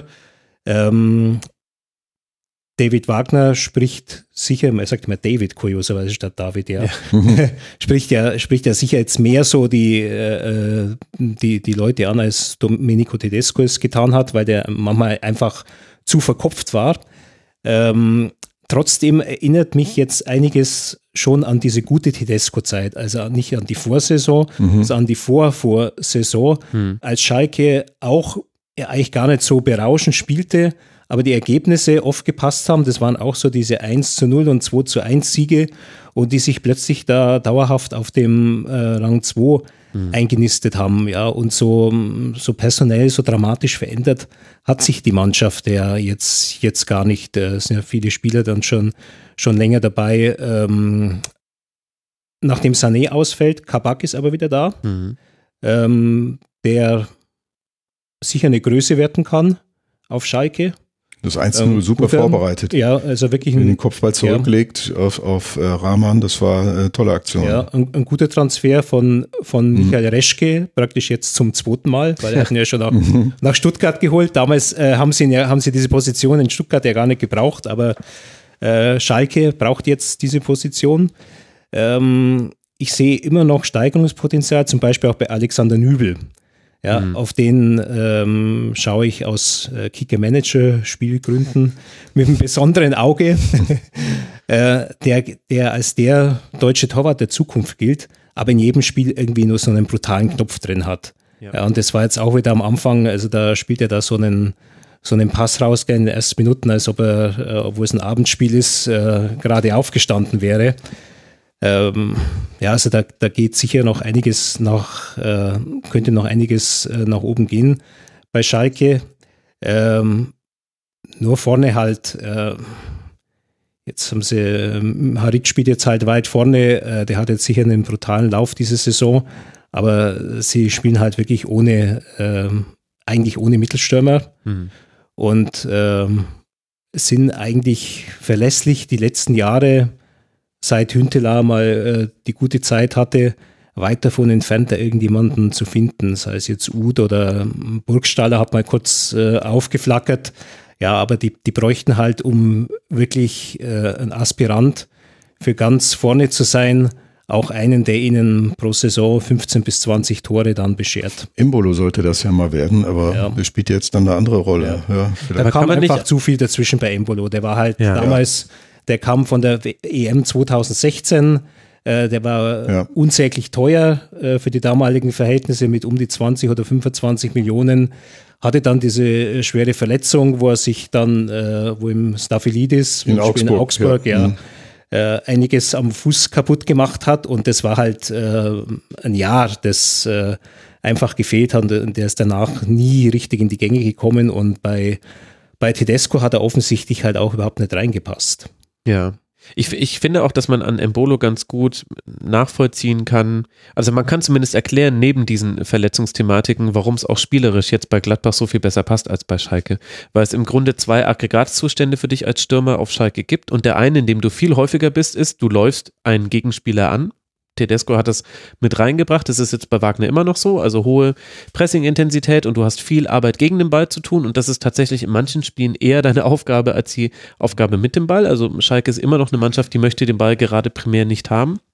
Und das zweite ist, wenn du dann aber gegen den Gegner spielst, der aus irgendeinem Grund, weil er 1 zu 0 führt oder weil er in der Tabelle viel, viel weiter hinter steht, sich hinten reinstellt, dann spielst du als Stürmer bei Schalke sehr, sehr statisch. Also dann bist du eher jemand, der sich in einem Aktionsradius von vielleicht 10 mal 10 Metern oder sagen wir 20 mal 20 Metern aufhält. Und deine Rolle ist eigentlich, äh, Gegenspieler zu binden. Und Embolo, er sollte vielleicht auch nie genau diese Rolle spielen, das war vielleicht eher Burgstaller, der es machen sollte, aber Embolo braucht halt Dynamik. Embolo braucht den Raum, in den er laufen kann. Embolo will nicht unbedingt mit dem Rücken zum Tor angespielt werden, sondern der soll am besten schon aufgedreht haben, mit dem Gesicht zum Tor, dann ist er super. Und ich finde, das ist das, was, was Schalke fehlt und wo ich auch noch so ein bisschen na, was heißt Bedenken habe, aber ich sehe schon auch noch äh, Probleme bei Schalke und ich finde immer noch, ich bin, ich werde zunehmend alleine, einsamer mit dieser Meinung. Ich finde immer noch, dass Schalke ein paar Punkte zu gut dasteht, als sie eigentlich gespielt haben. Und da kann man auch zum Beispiel dieses Unionsspiel heranziehen. Es gab die Phase in der zweiten Halbzeit, wo Schalke deutlich dominant war wo Schalke das frühe, frühere 2 zu 1 schon verdient gehabt hätte. Aber wenn ich mir angucke, wie die Tore dann letztlich entstanden sind, denn die vergebenen Chancen sind eben auch vergebene Chancen. Und klar, Gikiewicz hat gut gehalten, aber Gikiewicz hält eigentlich auch gerade gegen jeden Gegner gut. Dann ist die Entstehung der Tore ist immer noch nicht immer so Brechstange wie die Tore von Dortmund gegen Paderborn, wie du es vorhin genannt hast, Günther, aber es geht schon in eine ähnliche Richtung. Standards sind unglaublich wichtig. Das war beim 1 zu 0 so. Ähm, Fehler des Gegners sind wichtig. Subotic, ich glaube, wir sollten gleich auch noch über Union sprechen, vor dem, vor dem 2 zu 1. Und zum Beispiel das Spiel in Augsburg, das du ja auch näher verfolgt hast, Günther, ist da auch ein super Beispiel für. Augsburg hat, glaube ich, in der ersten Halbzeit ein Füllhorn an Chancen und äh, Schalke macht dann zwei Standardtore und ein Eigentor, was glaube ich noch von Lichtsteiner und gewinnt dann dadurch 3 zu 2. Und dann ist das kein unverdienter Sieg, das will ich damit nicht sagen. Da regen sich ja dann immer alle Schalke-Fans so drüber auf. Aber ich möchte nur zaghaft darauf hinweisen, dass ich schon das Gefühl habe, dass einfach, wenn es um die Verwertung von Torchancen geht, Schalke ein bisschen was zugefallen ist in diesen ersten 13 Spielen, wo es sein könnte, das fehlt jetzt einfach dann vielleicht in den kommenden Spielen hin und wieder mal und dann spielen die halt mal dreimal eins zu eins und man fragt sich, hey Moment, was ist da jetzt auf einmal los? Ein du hast sicher eine Expected Goals Statistik parat. Ich habe eine Expected Goals äh, Statistik äh, parat, die ist in dem Fall pro, pro Schalke tatsächlich. Ähm, die liegt bei 1, ach nee, Entschuldigung, pro Union Berlin natürlich. 1,66 Union Berlin, 1,27 Schalke. Wobei die Expected Modell, also ich bin, ich rücke ab vom Expected Goals Modell von Understat. Ich vergleiche das jetzt häufiger mit anderen Expected Goals und Understat ist mir da manchmal ein bisschen, also deckt sich manchmal nicht mit dem, was ich gesehen habe bei Spielen. Aber also, ja. Ja, da können wir Expected VAR aber auch mit reinbringen. Also als diese Szene war, äh, ich war fassungslos, dass da also nicht wenigstens vom VAR, also vor dem Elfmeter, der zum Ausgleich führte, äh, dass da nicht ähm, da wenigstens der Hinweis kam, guck's dir mal an, also diese Szene. Ja. Äh, denn äh, das war für mich, ich meine, äh, Wagner hat sich, hat ja, also ich, ich bin der Meinung von Wagner, der gesagt hat, das war kein Elfmeter, das war eine Schwalbe. Also, also Andrich wird im Strafraum angespielt für alle Hörerinnen und Hörer, die es ja. nicht gesehen haben und fällt über das ausgestreckte Bein von Nastasic. Nein, das war nicht mal Man ausgestreckt. sieht nicht wirklich eine Berührung. und Daniel Schlager, der Schiedsrichter, hat es mit Strafstoß bewertet. VRR war Dennis Eitekin, der jedoch nicht eingegriffen hat, zumindest nicht dahingehend eingegriffen hätte, dass Daniel Schlager es sich nochmal am Monitor angeguckt hätte. Ja. Baschi hat Eitekin gerade aufgelegt im Kölner Keller. Ach komm. naja, ja, ich meine, beim Beinstellen ist natürlich auch der Versuch strafbar, aber ich, aber ich finde eigentlich, also es kann nicht Geist der Regel sein, dass bei einem solchen Vergehen, in Anführungszeichen, was ja nicht wirklich eines war, ein Strafstoß gepfiffen wird, finde ich. Ja, ich hörte gestern durch ähm, irgendeinen Bericht die Begründung, dass ähm, ja dann noch ein Kontakt stattgefunden habe und dass deswegen keine, also eine Berührung und dass deswegen keine klare Fehlentscheidung. Ja. Aber das würde bedeuten, wenn ich eine Schwalbe mache, ich will jetzt nicht sagen, dass es eine Schwalbe war, aber wenn ich eine mache, muss ich nur zusehen, dass ich im Sturz noch Berührung habe mit dem ja, das ist das berühmte faune. ausgestreckte Bein, wenn man am Torhüter vorbeiläuft. Ich sag mal Schleppanker, ja. Ja, genau, so, genau. Ne, fährt ja. ihn so aus und hofft dann irgendwo hängen zu bleiben. Aber äh, das war ja so, er springt quasi ab, bevor, also gibt den Kampf gegen die Schwerkraft auf, um mit Bernd Hölzenbein zu reden. ähm, und ähm, eben erst dann kommt es ja zu einer Berührung, also als er schon kurz vorm Niedersinken war. Ich sage, ich, nur, man kann jetzt diese äh, Situation unterschiedlich interpretieren, aber für mich ist es ein ganz klarer Fall, wo der Schiedsrichter eigentlich äh, wohl dem geraten werden sollte, schaust dir wenigstens nochmal an. Also, ja, bist du dir wirklich sicher? Ja. ja. Und äh, insofern, das Thema ist jetzt nicht so hochgekocht, weil es nicht spielentscheidend oder mitentscheidend war am Ende. Aber ich stelle mir vor, das Spiel wäre eins zu eins ausgegangen, dann hätten wir wieder das Thema gehabt und ähm, das muss eigentlich nicht sein. Man hat das. Äh, vielleicht ist es jetzt so, dass wir wieder den Trend haben. Ich, ich sehe immer so Wellenbewegungen in der Interpretation durch die Schiedsrichter und äh, wer wann welche Hinweise gibt und so. Es scheint mir so, dass es jetzt ein bisschen mehr Richtung England geht, wo man ja eher sagt, nicht einzugreifen, also nur wenn es glasklar äh, also nur abseits, wo es ja sowieso äh, die besseren Möglichkeiten gibt, äh, am Bildschirm das zu erkennen, war es nun wirklich drei Millimeter abseits oder nicht. Ähm, aber bei den, bei den Ermessensentscheidungen, äh, faul oder nicht, Handspiel oder nicht, dass man da den Schiedsrichter das entscheiden lässt und nur ganz klar bei ganz klaren Fehlwahrnehmungen eingreift. Aber also wenn das jetzt so weit in diese Richtung geht, dann bin ich jetzt wieder sehr, also ich bin eigentlich in dieser Saison ein Fan des VR weitestgehend gewesen, aber so mittlerweile habe ich schon wieder. Gut, ich meine, wir werden immer natürlich die Szenen haben, über die wir uns aufregen. Aber, aber ich habe schon zwei Gedanken zu dem Thema noch, die, die auch jetzt wieder hochkamen, als ich mir, als ich überlegt habe, wie kam das wohl zustande und wie würde das jetzt, also ich habe mir dann überlegt, wie wird der DFB das dann wieder rechtfertigen? Das ist ja, dann irgendwann kommt dann die Kolumne auf dfb.de. Manchmal sagen sie auch, es war ein Fehler, aber ganz oft kommen dann ja. auch, kommen dann auch äh, Rechtfertigungen, die meine, also die immer nachvollziehbar sind, aber es, nicht immer treffen sie das Herz des Fußballfans, sondern es wird oft nur das Gehirn angesprochen. Und ich habe äh, dazu zwei Gedanken. Der eine Gedanke ist, dass ich glaube, nicht jeder guter Schiedsrichter muss ein guter Video Assistant Referee sein. Ich glaube, dass es ein, ein äh, ganz andere Qualitäten erfordert, an einem Bildschirm in einer Wiederholung sehr, sehr schnell sehr vieles äh, verschiedene Kameraeinstellungen sich anzugucken und dann eine Entscheidung zu treffen. Und Geschwindigkeit ist wirklich ein wichtiger Punkt beim VAR und vielleicht sind da einfach manche, die sehr gute Schiedsrichter sind, vielleicht auch nicht die besten Videoassistenten, ohne dass ich jetzt sagen will, Dennis Altekin, ich meine das jetzt generell, ich will nur, also ich verfolge jetzt eher, wer sind eigentlich die Videoassistenten. Und dann glaube ich, dass bei diesem sensiblen, wann greife ich ein, wann greife ich nicht ein, es vielleicht noch viel sinnvoller sein könnte, ähm, als man, oder ähnlich sinnvoll wie bei den Linien- oder Schiedsrichterassistenten, dass man sagt, es gibt feste Teams. Das heißt, derjenige, der Hauptschiedsrichter ist, hat auch immer einen zugewissenen VRR, mit dem hat er eine gemeinsame Linie gefunden, mit dem hat er eine gemeinsame Sprache gefunden. Die können sich gegenseitig einschätzen.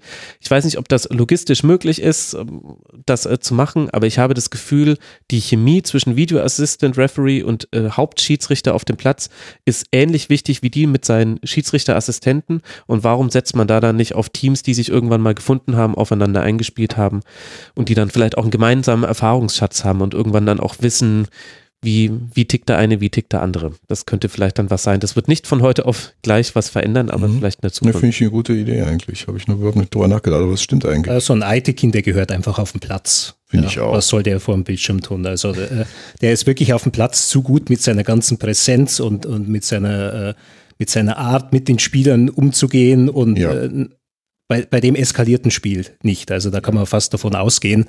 Und äh, das ist wirklich ein Luxus, ihn dann aus dieser Rolle rauszunehmen und ihn vor den Bildschirm hinzusetzen. Was mich beim VAR immer so, so stört, sind jetzt eigentlich die, die Abseitsentscheidungen. Dass man, ja. dass man versucht, mit dieser Linie immer ein Ja oder Nein zu finden. Ja, also es sind doch früher so viele Entscheidungen sind durchgegangen, weil man gesagt hat, gleiche Höhe. Ja, und gleiche Höhe, das ist so eine, so eine Wahrnehmung, ähm, die ja auch irgendwie gestimmt hat. Und heute sucht man wirklich diese Fußspitze, die vielleicht dann noch drin waren, die diese, diese gleiche, gleiche Höhe dann aufhebt. Und äh, also ich bin halt mit, dieser, mit diesem Kriterium der gleichen Höhe äh, aufgewachsen und äh, es erinnert mich so ein bisschen an Skirennen, wenn zwei auf die hundertstel Sekunde gleich sind, äh, wenn sie in Kitzbühel die Streifen runtergefahren sind und dann sucht man, ja, war vielleicht noch irgendwie ein Tausendstel, das die unterscheidet. Ja, also man geht da immer mehr ins Detail und äh, das erscheint mir äh, auf einem Spielfeld, das 105 oder 110 Meter lang ist, einfach dann, dann irgendwo äh, abstrus. Ja, ich frage mich auch, ob das wirklich so verlässlich ist. Also gestern war ja Stuttgart, hat, glaube ich, mhm. Gomez drei Tore geschossen, die alle nicht anerkannt wurden. Und der hat gesagt, der Schiri habe ihm gesagt, es war immer drei Zentimeter, also dreimal drei. Ähm, ja, ob man das wirklich, wirklich, also ob das gerichtsfest wäre, sagen wir nee, mal. Nee, ist der, es nicht. Wenn, wenn du auf die Framerate runtergehst, der Bilder, ja. ist es das eben nicht. Ja, das, das, da, da kommen bei mir eben die Zweifel, ob wir nicht durch den VAR jetzt weniger Tore aus dem Spiel kriegen, weil eben mehr abseits ähm, hm. entdeckt wird, wo, wo man früher gesagt hat, naja, das kann man ja gar nicht sehen. Ähm, und wir kriegen aber mehr Handelfmeter. Ja, und ja, das Handspiel wird ich ja das gesehen. Gefühl, das sind so. beides Dinge, die man nicht möchte. Nee, das will ich eigentlich auch nicht. Das, das diese, ich möchte die Spiele aus dem, die Tore ja. aus dem Spiel heraussehen und nicht äh, durch Entscheidungen nach äh, minutenlangen Beratungen oder so. Ja. Das ist eigentlich das, das, was mich am meisten stört an der ja. Sache. In der Leichtathletik haben wir das berühmte Zielfoto im mhm. Sprint, ja. Mhm. Und da siehst du immer, ähm, wie, wie die Läufer wenn sie 98 Meter hinter sich haben, ihre Körperhaltung verändern und so zack, äh, diesen Oberkörper genau. nach vorne mhm. bringen, damit sie so schräg in das Bild reinlaufen. Der Ausfallschritt beim Langlauf. Genau, und beim, beim so. genau am, am, Schluss dann äh, beim Langlauf und beim, beim Fußball wird es so sein, dass man irgendwie dann so eine Körperhaltung findet, so dann irgendwie die Brust zurückzunehmen und vielleicht das, das Knie nicht so weit nach vorne schnellen zu lassen nur damit du dann bei irgendeiner äh, nicht über der kalibrierten Linie bist. Oder so ein, also so ein grünes Tarnkappenspray so auf die Fußspitze, damit es also noch als Rasen oder genau, so. wahrscheinlich sind die zukünftigen Fußballschuhe grün oder besonders schmale, also im Profil schmale Spieler werden ab jetzt bevorzugt. Also könnte die große Zeit von Marco Marin dann doch jetzt nochmal auch in Deutschland kommen. Ja. ich glaube, ist Max Kruse schnell weg. Wir müssen auch gleich noch kurz über Union sprechen, aber weil du gesagt hast, ich, ich glaube, du hast gesagt, Dennis Eitekin gehört nicht vor einen Bildschirm, da möchte ich ganz, ganz herzlich 93 grüßen. Aufgrund deren letzter Folge weiß ich, dass Eitekin durchaus häufiger vor Bildschirm sitzt. Er ist nämlich äh, Gesellschafter des ähm, unter anderem von Astro TV und auch Mitbegründer von fitnessmarkt.de und ähm, Mitgründer und Aufsichtsratsvorsitzender der Anwalt.de Service AG. Also ein sehr umtriebiger Mensch, der Herr Eitekin. Und vor allem diese und vor allem diese Kombination mit Astro TV, was mit seinem Geschäftsmodell ja nicht immer mhm. Am astreinsten, um das jetzt, ja. um da ein äh, halbes Wortspiel zu machen, da steht, äh, fand ich das äh, ganz interessant. Also es gibt die Verbindung zwischen Dennis Eitekin und Bildschirm aber eher in esoterischer. Ja, irgendwann wird er auf dem Shopping-Kanal noch moderieren.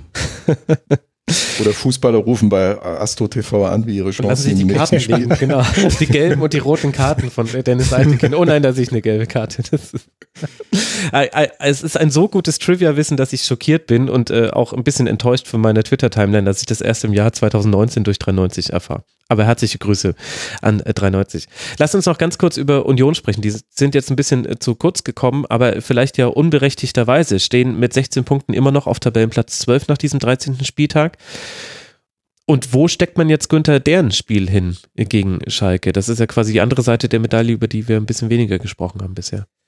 Union ist, ist eine gute Mannschaft, gewachsen in der zweiten Liga und die setzen ihre Körperlichkeit gut ein. Das dürfte vom Schnitt her eine der größten Mannschaften sein. Ähm, auch vorne mit, mit, mit äh, Andersen, der, der eine unglaubliche Wucht hat, der wirklich ein guter Stürmer ist, ja, also den man fast übersehen hat, als man da vor der Saison diesen, diesen Kader von Union durchgegangen ist. Ähm, sie haben auch eine, eine gute eingespielte Abwehr. Würde ich auch mal den Marvin Friedrich hervorheben, der mhm. mal äh, so zu Schalker Zeiten äh, als als größeres äh, Abwehrtalent galt und dann ähm, eine problematische gesundheitliche Geschichte hatte, wo er dann fast zwei Jahre lang äh, ausgefallen ist. Der ist mittlerweile ein echter Anker da drin.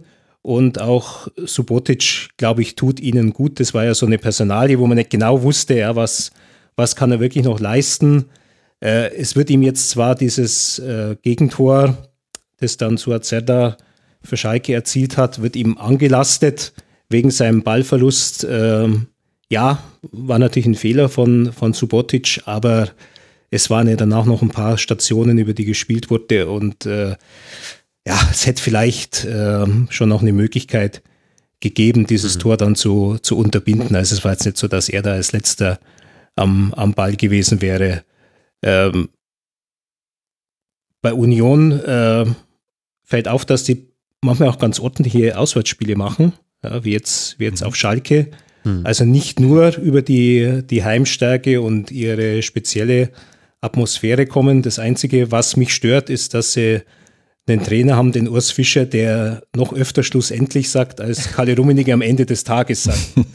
also ich könnte den als Spieler, ich, ich könnte den nicht lang äh, anhören, aber offensichtlich passt es ja. Wer weiß, was wir immer sagen. Also ich, ich wurde schon darauf hingewiesen, ich sage sehr oft du hast tatsächlich. Wahnsinn äh, auch gesagt. Und, und ja. wahnsinnig, was mhm. ich nicht mehr sagen soll, weil ich, ja. ähm, ich möchte natürlich auch niemandem zu nahe treten, der sich von wahnsinnig dann eingeengt fühlt in seine Persönlichkeit. Ich fand, dass es aber noch ein taktisches Element gab, was, was gegen Schalke nicht gepasst hat, nämlich die Rückraumverteidigung. Also nicht nur beim 0 zu 1, wo Rahman gefühlt schon 10 Sekunden frei am Strafraumrand stand, mhm. bis, bevor er dann endlich einen wunderbaren Schuss in den Winkel zimmern konnte, sondern es gab insgesamt viele Abschlüsse aus dem Rückraum, auch mit zurückgelegten Flanken, was auch was ist, was Schalke jetzt viel häufiger macht als noch am Anfang der Saison. Und das hat mich einigermaßen gewundert, weil ich nämlich eigentlich von diesem Duo Andrich Gentner sehr begeistert bin. Ich finde, die machen sehr viele sehr gute Spiele und das hat mir jetzt im Spiel gegen Schalke, gerade auch in der Phase, in der Union so gewackelt hat, hat das gefehlt und das sind halt dann so Kleinigkeiten, die können halt dann einen Effekt haben, wenn der Gegner das nutzt. Habe ich jetzt so nicht so genauso detailliert beobachtet wie du, aber es fiel auf, ja, in der zweiten Halbzeit fehlte irgendwie in, äh, genau in der Region des Platzes fehlte ein bisschen der Zugriff, den sie normalerweise immer haben. Hm. Ähm, was mir bei Union imponiert, ist diese, diese Grundaggressivität, die die haben. Das, ich, für mich ist das so das kleine Atletico der Bundesliga. So, oh. Das ist so, äh, der Trainer ist jetzt nun ganz anderer. Schlussendlich aber, ist anders. Ja. Genau, aber so die Mannschaft, ich finde, die atmet so den Geist von, von Atletico, von einem, äh, der keinem Spaß macht, äh, wenn er gegen ihn spielt. Mhm. Und ähm, die, die um jeden Meter äh, kämpfen, auch immer auf den Schiedsrichter äh, losgehen. Ich finde das nicht gut, aber ähm, es zeigt, dass die Mannschaft äh, Biss hat, also die immer, ähm, mhm. immer so eine Grundaggressivität ausstrahlen und sowas, ähm, naja, ich tu dir weh so ein bisschen. Und ähm, äh, das Gegenteil, das, das Tor für Schalke, was dann fällt mit Subotic, das hat mich eigentlich total überrascht in dem Moment, weil der Subotic vorher mal alle Bälle ungefähr 50 Meter weggehauen hat. Mhm. Also der hat gar nicht erst versucht, groß äh, in Spielaufbau irgendwas zu machen und dann fängt er, glaube ich, einen langen Schlag aus der, aus der Schalker Hälfte äh, so auf dem linken Flügel auf und will den erstmal stoppen und nach vorne sich bewegen und in dem Moment verliert er halt den Ball. Mhm. Also wenn er den jetzt einfach nur ins Aus, äh, wie vorher befördert hätte, wäre es anders gewesen. Also hat er vielleicht gerade einfach einen, den falschen Gedanken gehabt. Aber grundsätzlich ist das eine extrem hartleibige Mannschaft. Also auch hartleibig, sehr schön. Hartleibig, alter Begriff, ja. Ich komme ja auch aus einer älteren Fußballzeit, da kannte man solche Begriffe noch. Ich hatte früher so ein Fußballlexikon für Kinder, da standen diese ganzen Begriffe drin, deshalb hatte ich die alle mal drauf, was so früher so gesagt wurde. Du bist hier absolut Robinsonade. Kennt ihr das Wort noch? Das ist, wenn ein Torwart äh, also eine, eine Szene in einer gewaltigen Einzelaktion löst. Ach, also okay. aus dem aus dem, aus dem äh, Tor oder aus dem Strafraum rausläuft oder wenn er eine großartige Parade zeigt. Und äh, die Etymologie war aber umstritten. Es gab wohl mal einen Robinson, äh, ja. der war auch Torwart. Andere behaupteten, das gehe auf Robinson Crusoe zurück. Also solches schwachsinnige äh, Nebenwissen, das ist doch wunderschön. seit 40 Jahren loswerden. Ja, sehr gut. Wahrscheinlich hat es mit Robinson Club zu tun, äh, wo alle Fußballer natürlich Urlaub machen. Genau. Mir gefällt ja der vierschrötige, äh, vierschrötige Spieler gut, der in der Regel dann ein Verteidiger ist. Genau, ja. Ah, da seht ihr mal, ihr kommt da einfach aus einer schöneren Generation bei. Also in meiner Fußballsozialisation sind noch so die schönsten Stilblüten, die vielbeinige Abwehr oder sie standen, sie standen sehr massiert. Genau, das hat Oliver Kahn vor allem bei, seinen ersten Einsätzen als TV-Experte hat er das immer gesagt, egal ob die Abwehr völlig löchrig ja, war. Vor allen Dingen den, äh, auch in dem Spruch, die Braunschweiger massierten sich in der eigenen Abwehr. auch sehr gut. Und, äh, und meine, meine Lieblingsfloske aus dem Fußballbereich ist ja ähm, bezogen auf einen Spieler, Michael Ballack fand nicht statt. So als, Mich ja. als ob Michael Ballack eine Aufführung mhm. wäre, zu der man Eintritt mhm. bezahlt und dann wurde sie leider abgesagt. Gab es ja. Philipp Lahm gab es ja als Theaterstück hier im, im Residenztheater in München. Also ja. Philipp mhm. Lahm fand statt. Ne? Da hat es dann also, Und er ist nicht gekommen, trotz Einladung. Er ist nicht gekommen. Ich glaube, er hat ja. da schon geahnt, was da möglicherweise auf ihn zukommt. Okay, bevor wir jetzt hier auch noch in die Theaterkritik abschweifen, entlasse ich euch mit der Information, dass Schalke 04 jetzt dann in Leverkusen spielen wird, bevor man zu Hause die Eintracht aus Frankfurt empfängt, während der erste FC Union Berlin, für alle, die aufmerksam zugehört haben, zu Hause gegen den ersten FC Köln antreten wird und dann in Paderborn. Das sind die nächsten beiden Spiele dieser Mannschaften. Wir haben uns jetzt ein bisschen verquatscht, da kam viel VRR mit rein und viel schöne Fußballbegriffe. Aber jetzt kommt ein Spiel, das kann man in ganz wenigen Worten abspalten. Wir wollen über die erste Niederlage der Bayern unter Trainer Hans-Dieter Flick sprechen, die eine besondere war. Gegen ein Leverkusen, das seine Spielidee dieses eine Mal völlig über Bord wirft. Es spielt sich Bayern ein Füllhorn an Chancen, lässt defensiv aber auch einige zu. Und am Ende gewinnt Leverkusen nach zwei Toren von Bailey und Bayern trauert drei Aluminiumtreffern und noch so mancher weitere vergebene Chance nach. Es waren so viele, dass man wahrscheinlich gar nicht genau weiß, welcher Mann am meisten nachtrauert. Leverkusen seinerseits ärgert sich, dass Jonathan Tah in der 81. Minute mit Rot vom Feld musste. Christian, was machen wir denn jetzt mit diesem Spiel? Ja, also ich sage ja, ähm, die Bayern werden halt, wenn sie zu Hause gegen Leverkusen verlieren, immer äh, gewinnen sie immer das Triple die letzte, die einzige Niederlage der letzten 30 Jahre war in der Trippelsaison. Das war auch überhaupt die einzige, die sie in der ganzen Saison hatten. Auch ein 1 zu 2. Auch ein 1 zu 2, was aber noch kurioser war, weil die Leverkusener Tore waren im Grunde damals auch so halbe Eigentore. Nein, also Leverkusen, äh, ich bin da nicht ganz einverstanden, dass du sagst, die haben die ihre Spielidee über den Haufen geworfen. In der ersten Halbzeit haben sie äh, wirklich also gleich auf mit den Bayern gespielt. Also das war jetzt nicht, äh, um das Wort Augenhöhe mal zu vermeiden, es war jetzt nicht so ähm, hinten reinstellen und vorne drei schnelle oder zwei schnelle Leute haben. Ähm, die hatten sie auch und dadurch sind auch die ihre beiden Tore gefallen. Aber sie haben äh, fast genauso viele Chancen wie die Bayern gehabt. Die Bayern hatten dann eine, eine grandiose Chance kurz vor der Pause mit drei äh, Mann gegen den Torwart wo der Gnabry sich dann Knoten ins Hirn gedacht hat auf dem Weg dahin, glaube ich. Und Monstergrätsche vom Bender, muss man dazu sagen. Das auch, aber das, die war nur möglich, weil er so lange gebraucht hat. Und dann war der Pass zum Perisic auch noch zu langsam, bisschen ungenau, der musste ihn, der brauchte zwei Kontakte und dann war halt da der fliegende Bender da. Das war auch geil, wie der dann äh, hinterher sich feiern ließ wie ein Rockstar. Also das hat man ja in der Bundesliga nicht oft, dass ein Abwehrspieler für eine Abwehraktion mal von den Fans gefeiert wird und von den Mitspielern so, also richtige Jubeltraube. Aber ähm, nein, die ähm, die, die Bayern hatten einen Haufen Chancen, das stimmt, vor allem in der zweiten Halbzeit, aber das waren so die Brechstangenchancen. Also das waren so die Bälle, die dann reinkommen und irgendwie kriegt immer noch einer einen Fuß dazwischen und äh, der Perisic, der einmal ein Volley, wo er schon ein bisschen in Schieflage war, nicht richtig trifft und so. Mhm. Und Pfosten, Latte und als, also die Bayern haben, äh, die waren selber, äh, wie ich dann hinter in der Mixzone da raushörte, die wussten selber nicht, was sie damit anfangen sollten. Mhm. Sie fanden sich eigentlich ganz gut, dass sie eben äh, so viele Chancen, so viele Abschlüsse rausgespielt haben. Aber ähm, es kamen zwei Dinge zusammen. Lewandowski hat sein erstes schlechtes Saisonspiel gemacht. Der hat wirklich nicht gut gespielt. Der hatte mindestens vier, fünf richtig schlechte Abschlüsse, was man normalerweise nicht bei ihm sieht. Einmal war es dann abseits, aber äh, es war trotzdem ein schlechter Abschluss. Das wusste er ja in dem Moment nicht hatte dann einmal Pech mit der Latte und so. Und zweitens, ähm, das war das erste Spiel für mich, wo man gesehen hat, dass, dass es ohne Sühle, ohne, ohne Sühle dann doch nicht geht. Weil wenn du gegen richtig äh, gute, schnelle Gegner spielst, und das werden sie, wenn sie die Champions League gewinnen wollen, wenn sie das ab der K.O.-Runde in jedem Spiel haben, ähm, reicht es nicht, mit Martinez hinten zu spielen. Äh, Alaba kommt noch hinterher und links der Davis ist auch sehr schnell. Mhm. Pavard, so, so lala. Also da geht es eigentlich nicht, da kannst du nicht mal einen Gegenmann spielen und, ähm, und da, da sieht man schon das Problem. Also der Süle ist halt nicht nur sehr kompakt und groß und stark, der ist auch unheimlich schnell und der ist halt nicht ersetzbar für die Saison in dieser, in diesen Spielen. Äh, deshalb diese zwei Tore von Bailey war, ähm, war, äh, es zeigte ein bisschen wieder die alten Probleme, dass die sie manchmal haben, die, die Konter zu verhindern. Mhm. Und wenn sie dann eben vorne nicht den Lewandowski haben, der immer trifft, dann kann man so ein Spiel auch schon mal verlieren. Also das muss jetzt nicht irgendwie schon der Einbruch und das Ende der Ära Flick sein, aber wie die FAZ heute geschrieben haben, die Flitterwochen sind erstmal vorbei. Ah, sehr schön. Flitterwochen. Flitterwochen mit die Flick. Flickerwochen. Die Flickerwochen. Flickering. Habt ihr euch wieder nicht getraut? Nee, sowas. Die alte nee, Tante Nein, nein, solche. Also solche. Nein. Aber ja, aber lass doch dann bei dem Punkt äh, von Leverkusen bleiben, weil über Bayern wird automatisch dann damit immer gleich mitgesprochen. Also es stimmt natürlich, dass das Pressing hat Leverkusen so gespielt, wie es spielt. Also es war das Spiel von zwei sehr hochpressenden Mannschaften und dementsprechend genau. schön anzusehen war es auch. Aber Ballbesitz hat Leverkusen vor allem ja in der zweiten Halbzeit und ich hatte das Gefühl auch gar nicht gewollt. Also am Ende waren es 25 Prozent. Das liegt natürlich an den Bayern, die den Ballbesitz haben wollten.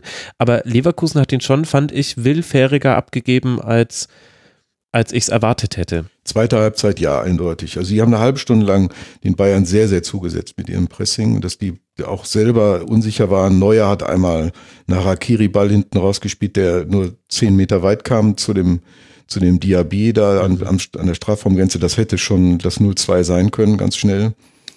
Ähm, also da waren die Bayern ein bisschen angezählt.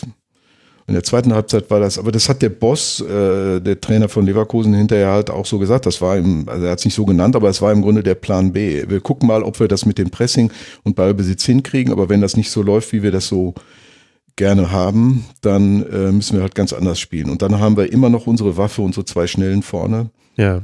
Und mit denen können wir die immer, immer noch ein bisschen, ähm, immer noch ein bisschen ärgern und auch so ein bisschen äh, vorsichtig äh, machen. Ne? Das, und das ist eigentlich auch gelungen. Die beiden haben halt, ja, ich sag mal, die haben viele Chancen gehabt, aber es waren nicht so die dabei, eigentlich in der zweiten Halbzeit, wo du sagst, den muss man jetzt machen. Das war immer so, den kann man, ne? Der mhm. Kopfball mal an den Den Pfosten. machen sie normalerweise. Das ja, normalerweise. Ja, ja, genau. Den man machen musste, war das vor der Pause. Wenn es da das 2-2 fällt, gewinnen die das Spiel, da bin ich sicher.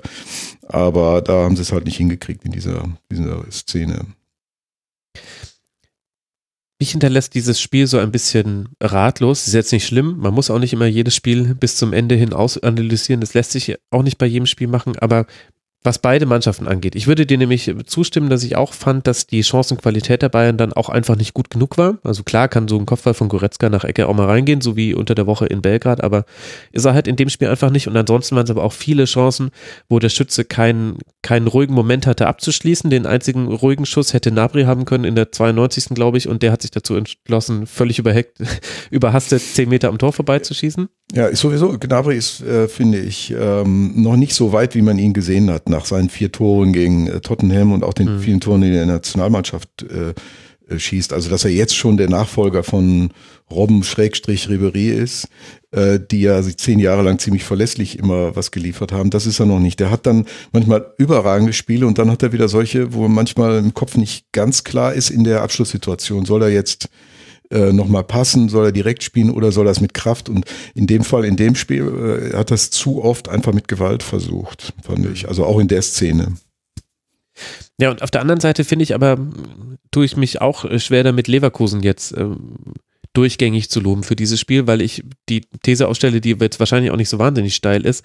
Wenn du das Spiel zehnmal spielst, dann äh, gewinnt das Bayern wahrscheinlich fünfmal, äh, dreimal unentschieden und äh, zweimal, zweimal gewinnt das Leverkusen und mit, die hatten eine Passquote von 67 Prozent. Also wenn sie im Ballbesitz waren, ich meine, sie haben natürlich viel vertikal gespielt, deswegen auch diese schlechte Passquote. Aber da hat mir auch komplett die Entlastung gefehlt. Es hätte trotzdem hinten raus auch noch deutlicher werden können. Es gab noch Darby war sehr gut, hatte, hatte, oder Diaby hatte sehr gute Chancen noch. Da hätte es auch noch ein 3 zu 1 werden können aber ich fand auch, dass Leverkusen irgendwie aus diesem Spiel so ein bisschen jetzt natürlich mit drei Punkten rausgeht, aber da haben sich mir schon auch einige Fragen gestellt. Also unter anderem spielt Baumgartlinger neben Aranguiz, ich würde sagen, das erklärte Ziel war, das Zentrum dicht zu bekommen, da auch eine hohe Intensität zu haben. Baumgartlinger war auch der Spieler auf dem Feld, der am meisten gelaufen ist. Und dennoch hatte Bayern 91 Pässe im, in den Halbräumen, die sie gespielt haben. Das ist ein unglaublich hoher Wert. Ich gucke mir das für jedes Spiel an. Der ist in der Regel, liegt er bei 30, 40, maximal 50 Pässe. Davon kamen dann 68 sogar an. Also sprich, Bayern hatte einen sehr tiefen Ballbesitz und dass da nicht mehr Tore draus wurden, hat auch damit zu tun, dass Bayern dann wieder auch so in dieses Flankenspielen rein verfallen ist, was, was man von früher kennt. 38 Flanken haben sie geschlagen, 10 weitere wurden geblockt, also 48 Flanken insgesamt. Aber genau in diesen Raum, den man zumachen wollte, war eigentlich Bayern die ganze Zeit und, und, und Leverkusen wurde der Bayern eigentlich selten habhaft in diesem Raum. Also ich fand irgendwie beide Mannschaften haben so ein 80% Spiel gemacht, also zu 80% gute Dinge, 20% der Dinge haben aber auch nicht gestimmt. Und dann hat halt die eine Mannschaft das gewonnen und die andere nicht. Es hätte aber auch ein 2-2 werden können, hätte auch ein 3-2 für Bayern werden können oder ein 4-4 irgendwie. Weiß nicht, so gehe ich aus diesem Spiel raus. Ein bisschen ahnungslos, ehrlich gesagt. Naja, ich finde, in Leverkusen hat halt Havertz gefehlt, der nicht, ähm, der nicht fit war für das ganze Spiel. Den wollte Bosch dann für die letzte halbe Stunde bringen konnte aber nicht, weil er dreimal verletzungsbedingt auswechseln musste. Mhm. Also das erklärt auch ein bisschen diese, diese ähm, ja, dieser Druck, der in der letzten halben Stunde dann da war, unter dem sie standen, weil sie einfach äh, kaputt waren. Auch sie hatten Auswärtsspiele in der Champions League und konnten keinen Spieler auswechseln. Also da mussten viele beißen bis in die 97. Minute dann äh, das durchziehen. Das, aber dass sie das geschafft haben, war schon beeindruckend. Also ich sag mal, das, was man heute so schön Restverteidigung nennt, ja, das ist ja auch äh, eine Eigenschaft, die man so ein bisschen ja, vergessen hat oder eine, eine Fähigkeit, weil es ja immer nur die Vorwärtsverteidigung war, die in Mode in den letzten 15 Jahren im Fußball gewesen ist. Aber es gibt immer noch diese Mannschaften, wie manche italienische Mannschaften seit jeher, wie Chelsea, wie Atletico, die gerne auch nur ihren eigenen Strafraum verteidigen, wenn es sein muss, ja, und die das auch äh, zur Not eben 48 Flanken wieder rausklopfen und so. Mhm. Und das haben die Leverkusen da, ähm, diese Bereitschaft haben die aufgebracht und die haben das auch ausgehalten. Also häufig diese Mannschaften, die nur Ballbesitz sonst haben, ähm, die halten das gar nicht aus. Die, die fremdeln dann total mit dieser Aufgabe und brechen dann irgendwann ein. Und das haben sie geschafft. Das war, finde ich, das, ähm, das, also mich hat äh, in Leverkusen dadurch schon sehr beeindruckt, muss ich sagen, dass sie also ein Spiel auch auf diese Art und Weise mal gewinnen können. Ne? Es war eine gute Haltung und Haltung war ja oft genau. das Problem von Leverkusen, wenn ja. die in München gespielt haben, die sind ja oft mit großen Hoffnungen aus mhm. einem Lauf ja. heraus angereist und dann war es doch relativ schnell vorbei. Also gab ja mal das mhm. berühmte Zitat von Rainer Kallmund noch zu Olympiastadionzeiten, als er dann enttäuscht auf der Ehrentribüne saß und gesagt, da da wieder kontrolliert der Käse. und er hat viel Unfug in seinem Leben geredet, aber das war sehr zutreffend, ja. ja. Und dieser kontrollierte Käse war eigentlich das Markenzeichen von Leverkusen, wenn die in München spielten. Mhm. Und ähm, dass die ja so von ihrem eigentlichen Spiel jetzt äh, abkommen mit 25 Prozent Ballbesitz. Also ich hatte nach dem nach dem Spiel in Augsburg, als ich, äh, als das große Thema war vor ein paar Wochen, dass die äh, Leverkusener die Mannschaft in der Bundesliga sind mit dem meisten Ballbesitz, habe ich auch darauf geachtet. Beim Champions League-Spiel, das ein paar Tage später war, bei Juventus Turin, da hatten die auch mehr Ballbesitz. Und in Turin mit mehr Ballbesitz mhm. zu spielen, das ist schon eine Ansage. Und wenn du dann gegen Bayern nur 25 Prozent Ballbesitz hast, aber trotzdem ja gefühlt von den Chancen her gut dabei bist, das ist schon ein ganz äh, besonderes Spiel. Ja. Es war ja auch ein besonderes Spiel, weil es im Grunde so ein kleiner Derby-Sieg für die Alt-60er war. Das hat ja der Volland so ein bisschen angedeutet. Ja. Der erste alter 60er, die beiden Benders und Baumgartlinger. Also Ja. es war im Grunde nach 20 Jahren mal wieder ein Ja, ich, ich kleiner glaub, die, Sieg. in Mein der- Gott, jetzt müssen sie Ja. schon mit, mit anderen Vereinen antreten, um irgendwie noch ein Die Derby- 60er haben, glaube ich, auch, äh, auch, auch gratuliert ja, über ihren? Twitter-Account. Ja. Ja. ich glaube, da Ja, da muss man jede Gelegenheit nutzen als Na 60 klar. Social Media Beauftragter. Das äh, richtige Derby der kleinen, also der großen 60er gegen die kleinen Bayern ging ja 1 zu 1 aus in der dritten Liga für diejenigen, die es nicht mitbekommen haben. Lukas Radetzky, ganz kurz, der Name muss fallen, mega Spiel gemacht, zehn Paraden, eine Kontaktlinse verloren in der ersten Halbzeit. Man hat es nicht gemerkt. Das war Werbung für einen Optik. Ja, und das bei Minusgraden mit kurzen Ärmeln. Ne? Ja, Wenn man halt in Finnland. ja äh, eben. Also das ist Also ich, glaub von den Finnen ist einiges zu erwarten bei der, bei der EM. Der Pucki hat auch gegen, ähm, gegen Arsenal gestern getroffen für Norwich. Also Finnland, Achtung, das könnten die, die Isländer, Hätten Oh. die Schalke mal den Timo Puki behalten. die hätten damals. behalten. Genau, ja. Eigentlich alle Schalker, die weggehen werden. Das, Woanders gut. Wären Torjäger. Ne? Ja, ja, das ist das äh, HSV-Phänomen, das sich auch auf äh, Schalke überträgt. Das mögen die Fans beider Vereine nicht, wenn man das so sagt, aber es ist leider tatsächlich so. Für Bayern geht es jetzt dann weiter, wie vorhin schon angesprochen, auswärts bei Borussia Mönchengladbach. Man hat aktuell vier Punkte Rückstand auf den Tabellenführer. Das heißt, möchte man etwas mit der Meisterschaft zu tun haben, dann sollte man dieses Spiel gewinnen. Ich wollte diesen Satz schon immer mal über die Bayern sagen. Ist natürlich Quatsch, so formuliert. Danach gibt es zwei Heimspiele gegen Tottenham und Werder Bremen und Leverkusen spielt jetzt zu Hause gegen Schalke 04 und dann eben das Rückspiel des vorhin angesprochenen Spiels gegen Juventus Turin. Das haben sie damals auswärts mit viel Ballbesitz 3 zu 0 verloren. Das war das äh, erwähnte Hinspiel von Günther. Dann lasst uns mal weitergehen in der Tabelle und wir können jetzt endlich, ich hatte das Gefühl, Günther wollte schon vor zwei Stunden damit anfangen, über Jürgen Klinsmann sprechen und sein Debüt mit Hertha BSC als Trainer von Hertha BSC gegen Borussia Dortmund. Am Ende wird es eine Niederlage mit 1 zu 2, denn innerhalb von zwei Minuten schießt der BVB zwei Tore. Hertha kommt dann noch mit einem abgefälschten Schuss heran und hat nach der gelb-roten Karte gegen Hummes eine ganze Halbzeit lang in Überzahl Zeit für den Ausgleich, aber bis auf einen haarscheifen Abseitstreffer, da sind wir wieder beim Thema, von Selke gelingt Hertha wenig. War es denn Günther am Ende ein verdienter Sieg für Dortmund? Ja, fand ich schon, weil sie sich dann, äh, sie hatten halt Glück bei dieser VR-Entscheidung, aber sie haben sich ähm, von ihrer mental guten Seite gezeigt, ja, wie ähm, ja auch in den Wochen zuvor schon einige Mal, zum Beispiel gegen Paderborn. Das übersieht mir auch, dass das mental eine gute Leistung war, dann äh, von 0 zu 3 noch auf 3 zu 3 zurückzukommen und äh, einfach, wie sie sich ähm, gewehrt haben, das war, das war gut, ja. Man muss immer die Gesamtsituation natürlich im Auge halt, behalten. Es ist ein äußerst kompliziertes Spiel. Man kommt vom schwierigsten Champions League-Spiel, das man in der Vorrunde haben kann, zurück, äh, kommt nach Berlin, wo ähm, alles ähm, umgedreht ist, ja, wo man überhaupt nicht weiß, was einen dann erwartet, ähm, wo man davon ausgehen kann, dass äh, die anderen zumindest mal von der Emotion und der, der Motivation alles aufbieten werden und hat selber dieses Trainer-Endspiel. Also dafür ist es dann, dann ganz okay, äh, so Spielzüge zu zeigen, wie, wie der, der dann äh, durch Sancho zum, zum 0 zu 1 geführt hat. Und deswegen fand ich, war dieser Dortmunder Sieg äh, einer, der absolut in Ordnung ging. Würdest du ja zustimmen? Ich stimme zu, ja. Ich finde auch das Thema, das Wort Haltung, was du gerade über die Leverkusener ähm, gesagt hast, das traf jetzt hier auch auf die Dortmunder zu. Also da hat man sich dann wieder auf die wichtigen Grundtugenden dann besonnen, ja. Also irgendwie muss man dann immer als erstes auch als Mannschaft funktionieren und dann auch das Gefühl haben, dass im Zweifel der Nebenmann auch den die paar Meter, die ihm jetzt wehtun, tut, um mir zu helfen und so. Und das hat, hat man bei den Dortmundern jetzt mal gesehen. Vielleicht mussten sie denn jetzt erst in, äh, in diese Situation kommen, dass das wieder so richtig der Fall war. Und ähm, mir hat jetzt sehr gut gefallen, dass er jetzt auch mal wieder Sagadu gebracht hat. Also für mich ein, äh, also eine Sache, die ich Favre äh, vorwerfe, das ist ein äh, sehr talentierter junger Verteidiger, den man ja damals aus Paris geholt hat. Junioren-Nationalspieler in Frankreich, der ja auch eine sehr, sehr gute Rolle schon in Dortmund gespielt hat und der dann beim 6 zu 0 äh, oder beim 0 zu 6 im April hier in, in Dortmund, so wie viele andere in der Mannschaft auch, ähm, neben sich stand und der aber als einziger im Grunde dafür bestraft worden ist. Wie, so, so, ich glaube, es war 0 zu 5. Oder 0 zu 5. Fühlte sich ja, an wie ja. 0 zu 6. Fühlt sich an wie 0 zu 6, genau. Und ähm, ja, und, und stattdessen ähm, also jetzt teilweise mit Weigel in der Innenverteidigung zu spielen, wenn du jetzt da den gelernten Innenverteidiger hast, das weiß ich nicht. Also und auch Schulz, äh, das hat den glaube ich auch ganz gut getan, dass der jetzt ihm vielleicht gut getan, Nico Schulz, ähm, dass er jetzt mal eine Pause kriegt und den anderen auch. Also denn ähm, das war jetzt nicht so, finde ich, bisher die große Verstärkung für Dortmund.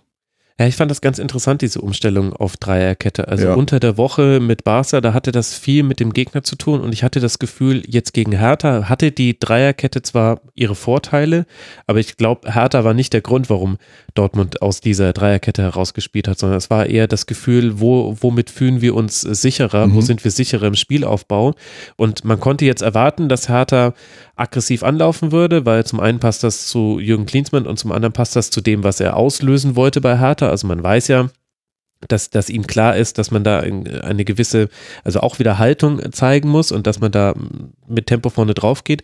Und davon hat sich aber Dortmund gar nicht so sehr aus der Ruhe bringen lassen. Wenn die die ersten Linien überspielt hatten, und das ging eben dann dadurch, dass, dass du mit drei Spielern aufbaust, ähm, da gab es eigentlich, also es gab nie eine Unterzahl sowieso nicht, aber auch selten eine Gleichzahl für Hertha, egal wie die vorgeschoben haben. Dann gab es schnell Passwege in den Achterraum und dann, dann hatte Dortmund Tempo, dann wurde es immer gefährlich. Das hat mir ganz gut gefallen in der ersten Halbzeit. Ja. Ja, die Hertha, ich, ich hatte die gesehen hier, als die 2-2 das erste Saisonspiel Mhm. hatten, der, den, die Saisoneröffnung hier in München, da habe ich eigentlich gedacht, das ist keine schlechte Mannschaft. Also die, ich habe denen einiges zugetraut diese Saison. Und wenn man so sieht, was die halt auch an, an Möglichkeiten haben, ich meine, die haben Selke, Ibisevic, Kalu im Angriff, die haben äh, Ja, vor allem dieses hochtalentierte Mittelfeld mit ja, äh, Luke. Bacchio jetzt noch dazu Ja. und der und Grujic, ja, Darida und so, das ist schon also ist eigentlich eine ziemlich äh, ziemlich guter Kader, den die haben und irgendwie fehlt da was. Und ich bin nicht so ganz davon überzeugt, ob Klinsmann vielleicht der richtige ist, um da den schlafenden, den seit langem schlafenden Riesen zu wecken. Na, also von der Strahlkraft her ist er, glaube ich, das, was sich Hertha BSC aktuell wünscht, was sich vielleicht auch der Investor wünscht. Wie genau da jetzt dann die Hm. Abläufe waren, ist ja auch so noch nicht äh, ganz äh, klar. Das glaube ich schon, aber vom, vom Spieltaktischen her, ja, da muss man halt mal sehen, was Jürgen Klinsmann zu leisten imstande ist. Denn wenn ich mir angucke, wie die USA unter ihm gespielt haben als Nationaltrainer und da lief ja auch die Trennung alles andere als geräuschlos ab, dann war das jetzt keine, keine taktische Offenbarung, so wie ich mich jetzt zumindest an die USA erinnere. Nee, habe ich auch nicht so in Erinnerung. Also, Also ich glaube, was, äh, was, was Klinsmann kann, ist aus einer Underdog-Mannschaft was, was rauszuholen. Ja. Nur ist halt die Frage, ähm, sieht Hertha sich als Underdog? Ich glaube nicht. Äh, das Ziel ist ja mit äh, den Investitionen von Herrn Windhorst ein ganz anderes. Und dahin wird Klinsmann diese Mannschaft natürlich nicht bringen. Ja, also was, was er kann, ist manche Spieler, die so spezielle, ganz spezielle Fähigkeiten haben deren Fähigkeiten gut in die Mannschaft einzubringen. Also bei der Nationalmannschaft USA war es zum Beispiel, äh, ich nehme mal so ein Spiel, das war 2015 äh, in Deutschland. Äh, Im Juni 2015, das kam für, für die Deutschen damals so ein bisschen zur Unzeit, weil die Spieler eigentlich schon im Urlaub waren, aber die mussten dann noch eine, äh, eine EM-Qualifikation spielen und äh, da hatte man dann auch ein Testspiel gegen die USA. Und ähm, da schoss Bobby Wood zwei Tore. Ja. Und Bobby Wood ist zum Beispiel so ein typischer Klinsmann-Spieler. Ja? Der kann eigentlich, mh, der kann sehr schnell rennen und hat dann äh, in manchen Situationen einen guten Abschluss. Ansonsten kann er relativ wenig. Also ein sehr eindimensionaler Spieler. sprichst du jetzt von Klinsmann als Spieler oder von Wood? Von, von, von beiden hat vielleicht eine, eine Ähnlichkeit. Und, Vielleicht hat äh, Wood deswegen den, immer gespielt. den, den, hat, den hat Klinsmann als damaligen deutschen Zweitligaspieler bei, bei Erzgebirge Aue, wohin Klinsmann ja auch, äh, da hat Klinsmann auch mitgewirkt bei diesem Transfer, dass der also da äh, Spielpraxis kriegt, nachdem der bei 1860 äh, total untergegangen war. Da hat er sich also sehr engagiert oder damals auch in diesem Spiel der ehemalige Mönchengladbach, ich glaube Michael Bradley hieß der. Also einer, der eigentlich so gar kein Fußballer war von seinem ganzen Auftreten, sondern halt mehr so, so ein athletischer äh, Kraftsportler, so ein, so ein Crossfit-Weltmeister, ja. Der hat, äh, der hat in dem Spiel genau das ausgespielt, was ihn eben kennzeichnet. Äh, Athletik, Tempo äh, und da sehe ich also bei Klinsmann schon Vorzüge, dass, hm. dass er so Leute ganz gut äh, in die Mannschaft integriert. Aber er wird halt nie irgendwas groß zum Abschluss bringen. Ja, das ist seine vierte Trainerstation. Bei der ersten hat er halt nach zwei Jahren dann abgebrochen. Bei der zweiten wurde er abgebrochen. Und bei der dritten, äh, den USA, da war das bis zu dieser WM in Brasilien, war das ganz okay. Ja, es war jetzt ähm, keine, keine Weltsensation, dass die mal im Achtelfinale waren. Ja, aber die danach. Hätten auch, die hätten auch noch weiterkommen können da. Ja, ich habe das genau. Spiel gesehen gegen Belgien damals, das war ja ein dramatisches Spiel. Äh, Genau, ja. Verlängerung. Mhm. Ja, aber sie waren halt doch draußen und danach ging es dann, ging die Kurve halt schon stark runter Ja. und dann äh, war ja, glaube ich, diese versemmelte WM-Qualifikation und dann Genau. haben wir diese anderen Turniere, Gold Cup und sowas, die immer Ja, spielen, genau. das, das hat dann einfach, einfach nicht mehr gepasst und wenn da mal der Abwärtstrend da ist, ähm, Klinsmann ist keiner, der das dann stoppt. Und irgendwie ist der einer, der seine Projekte mit viel Elan anfängt, ähm, viele gute Denkanstöße mitbringt. Also ich denke, der deutsche Fußballaufschwung wäre ohne seine unbequeme Art nicht möglich gewesen, weil er damals 2004 einfach dann die Sachen benannt hat, Ja. äh, die sich sonst keiner zu benennen traute. Und man hat dann die Schlüsse draus gezogen, aber er wird ein Projekt nie zum Abschluss bringen. Und deswegen denke ich, wird er bei Hertha bis zum Saisonende sein und die werden vielleicht irgendwo zwischen Platz 9 und 12 landen. Das wird dann dem, dem Talent der Mannschaft so ungefähr entsprechen und danach äh, zieht er sich dann auf eine Funktionärsposition zurück. Und hinterlässt vielleicht ein paar gut versorgte alte Freunde wie Arne Friedrich. Ja, das ist natürlich interessant, der, der ganze, der Bau außenrum ums Trainerteam, der jetzt auch mit Klinsmann sich mal wieder verändert. Und ich finde, das ist jetzt ja alles so ein bisschen, wir spekulieren jetzt darüber, wie wir glauben, dass Klinsmann zu Hertha passen würde. Ich finde, was man jetzt in diesem Spiel gegen Dortmund noch gesehen hat, war etwas, was mich als Hertha-Fan noch mehr beunruhigen würde, weil das eine ist konjunktiv und das andere ist dann indikativ. Ich habe das Gefühl, der Status quo, auf dem Klinsmann aufsetzen kann, das ist kein guter. Und, und der ist auch wesentlich schlechter als noch in den Dardai-Jahren. Unter Paar Dardai war eine der Hauptqualifikationen von Hertha BSC, und das hört sich jetzt gemeiner an, als ich es meine, dass man unter einen gewissen Status quo eigentlich nie gefallen ist. Mhm. Was eben Raumaufteilung, was Spiel gegen den Ball angeht. Ein gewisses Grundlevel war immer da. Und im Spiel gegen, gegen Dortmund gab es so viele Situationen, in denen man mal einfach nur kurz das Bild anhalten konnte und mal sich einfach nur anguckt, wo steht hier welcher Spieler. Das war zum Teil sehr, sehr wild. Da gab es Unschaltsituationen, die, die ganz merkwürdig ausgespielt wurden, auch welche, die, die ermöglicht wurden. Die Raumaufteilung war komisch, die Staffelung der, der Verteidigungs-, der letzten Linie hat nicht immer gepasst. Vor dem 1-0 von, von Genau, Sancho. da hat man das ja zum Beispiel auch gesehen. Und da fehlte mehrmals die Ordnung komplett. Und das hat natürlich dann auch mit Leistungsfragen zu tun. Also Mittelstädt hatte jetzt nicht seinen besten Tag zum Beispiel, um nur einen zu nennen, aber ich meine jetzt nicht nur Mittelstädt. Aber da dachte ich mir, auweia, ich bin gespannt, wie es Jürgen Klinsmann schafft, erstmal diesen, diesen Grundstatus quo wiederherzustellen, denn da hat ganz viel bei Hertha überhaupt nicht gepasst im Spiel gegen Dortmund. Und ein anderer Gegner hätte das sogar auch in Unterzahl, glaube ich, noch deutlicher offengelegt. Ich glaube, dadurch, dass BVB gerade auch so ein halber Patient ist, also sie fühlen sich zumindest so, haben die sich darauf beschränkt, eben dieses, äh, diese Führung über die Zeit zu bringen. Das ist so das, was mir in der Partie aufgefallen ist und wo ich gespannt bin, wie sich das jetzt dann verändert. Ja, vor allen Dingen, ich meine, man, das heißt ja, eine verunsicherte Mannschaft, die baust du am besten erstmal von hinten wieder auf. Ja, das war ja selbst bei den Bayern jetzt äh, so bei Flick. Ähm, Indem er sie ganz vorne hat verteidigen lassen. Aber ja, genau. Ja, aber ja, aber die, die, die die Defensive als Grundhaltung und als und eben die Abstimmung des Ganzen. Und ähm, jetzt, das ist ja nur Abstiegskampf, da ist es vielleicht noch entscheidender oder so. Und da weiß ich nicht, ob Klinsmann vielleicht der Richtige ist. Allerdings, Reagel war es auch nicht, ne? Denn mit dem hat Hertha ja auch mal probiert in, der, Ja. in einer ähnlichen Phase und das endete dann in der zweiten Liga. Aber es war überhaupt kein Spieltag der Abwehrreihen. Nein. Also einen sehr schönen Tweet zum Spieltag hat Es hat der jede Kollege, Mannschaft ein Tor geschossen. der Kollege Stefan Hermanns vom Tagesspiegel äh, geschrieben. Und der lautete ungefähr so, Bundesliga ist, wenn alle zwei Minuten einer allein aufs Tor zuläuft. Oh ja, da gab es auch äh, so viele Aktionen. Tatsächlich, Bayern hatte, glaube ich, sechs sogenannte Through-Balls. Also das sind Bälle, wo du äh, mit einem Pass es schaffst, dass du alleine gegen den Torhüter stehst. Normal ist ein Wert von einem oder zwei. Ganz viele Mannschaften haben keinen pro Spiel. Bayern hatte sechs gegen Leverkusen. Also, Also ein Packing-Festival. au ja, Peck. Wer sich noch an Packing erinnert. Ja, das war ja so. Die Älteren von uns. das Älteren. Doppelpack und sowas. EM, ja, genau. Toni Doppelpack, der hat das, glaube ich, erfunden. Das ist, wenn man einen Karton gut, äh, gut Toni Polster, ja. Ja. ja. Gut.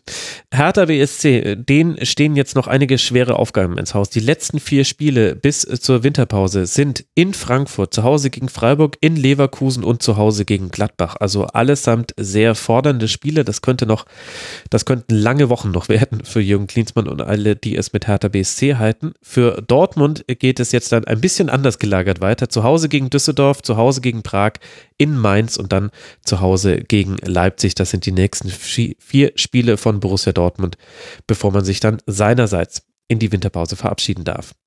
Damit wenden wir den Blick und Hertha war das schon quasi so ein bisschen der Übergangsverein von der Tabellenspitze zum Tabellenkeller. Da lief es für Hertha überhaupt nicht gut. Die liegen jetzt auf Tabellenplatz 16 nach diesem 13. Spieltag.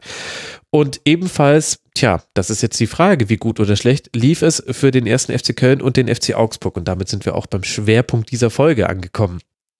Im ersten Heimspiel von Markus Gistol war gleich viel geboten, aber nicht nur Sportliches. Zwei Platzverweise nach gelb-roter Karte in der ersten Halbzeit, einer für Zichos, einer für Hahn und insgesamt elf gelbe Karten bei 32 Vs beider Teams sprechen da dann eine deutliche Sprache. Am Ende steht dann ein 1 zu 1 nach Toren von Niederlechner und Cordoba und Vielleicht ist das so das, was man daraus mitnehmen kann, Günther. Wenn es einen Gewinner in diesem Spiel gab, dann war es vielleicht am ehesten noch Cordoba auf Kölner Seite.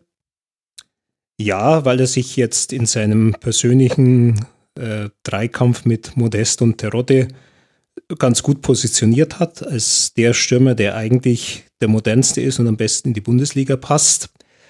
Ähm, das würde ich auf alle Fälle mitnehmen aus diesem Spiel.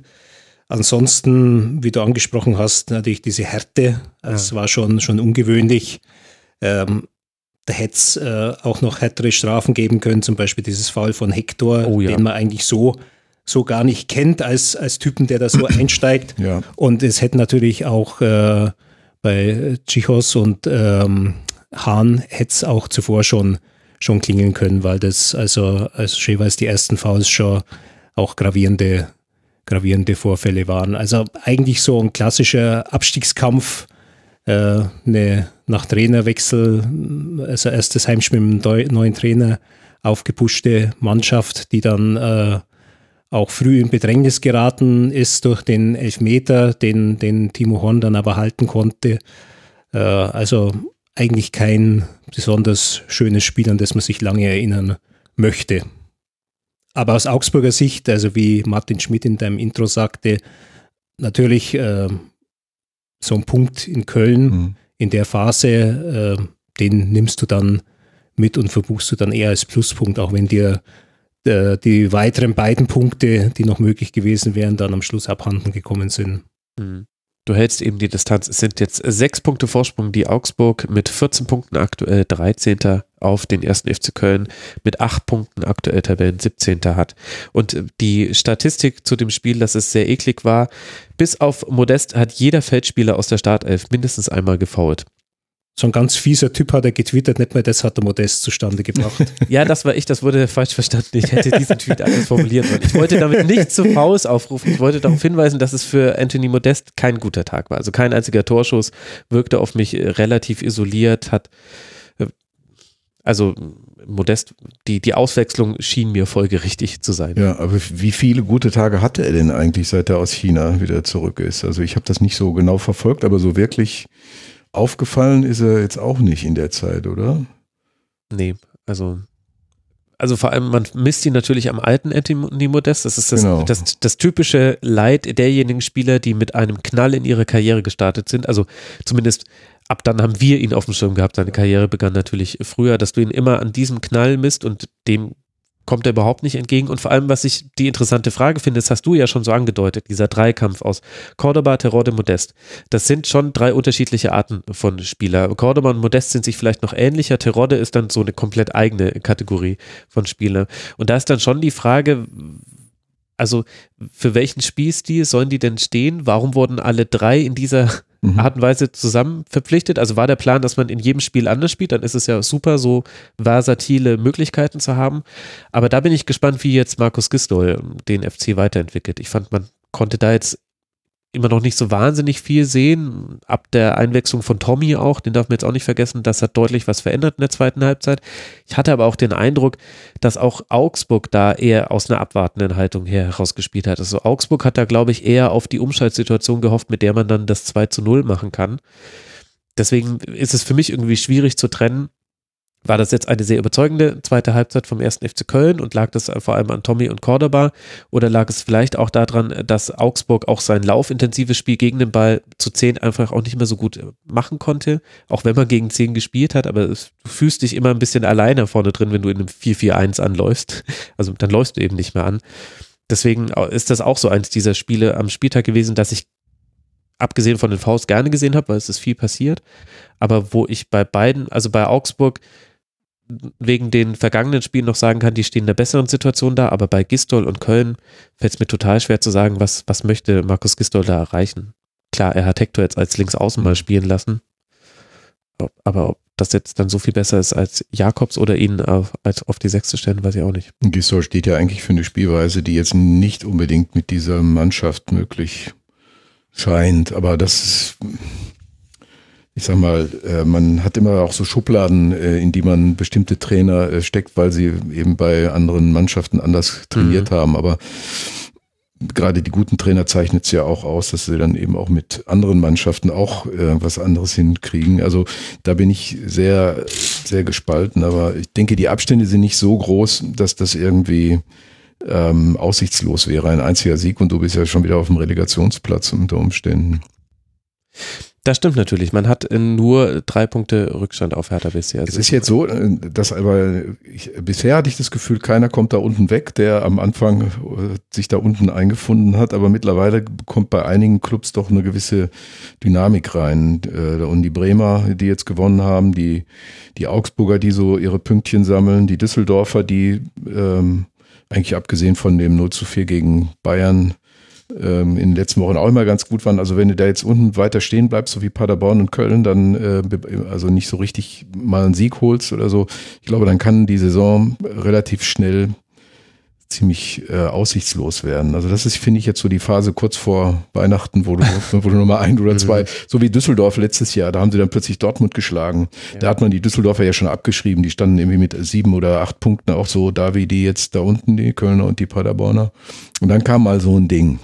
Aber ja, das ist natürlich, finde ich, jetzt auch für einen Trainer nicht unbedingt das beste Entree, wenn man weiß, dass er eigentlich nicht die erste Wahl war. Ja. Das stimmt, ähm, ja. Das hat und man. Eigentlich auch nicht dem Suchprofil so richtig entsprach. Außerdem, dass er frei war. Aber vielleicht belehrt er uns eines Besseren. Mit Hoffenheim hat er ja mal den Abstieg abgewendet am letzten Spieltag. Ja, auch mit dem HSV. Im HSV auch, auch ein, ein starkes Finish gehabt. Also ja, das ist, da, davon profitiert also er, er natürlich. Kann schon, ja. Er mhm. kann schon offenbar so einen Endspurt mobilisieren. Mal mhm. schauen.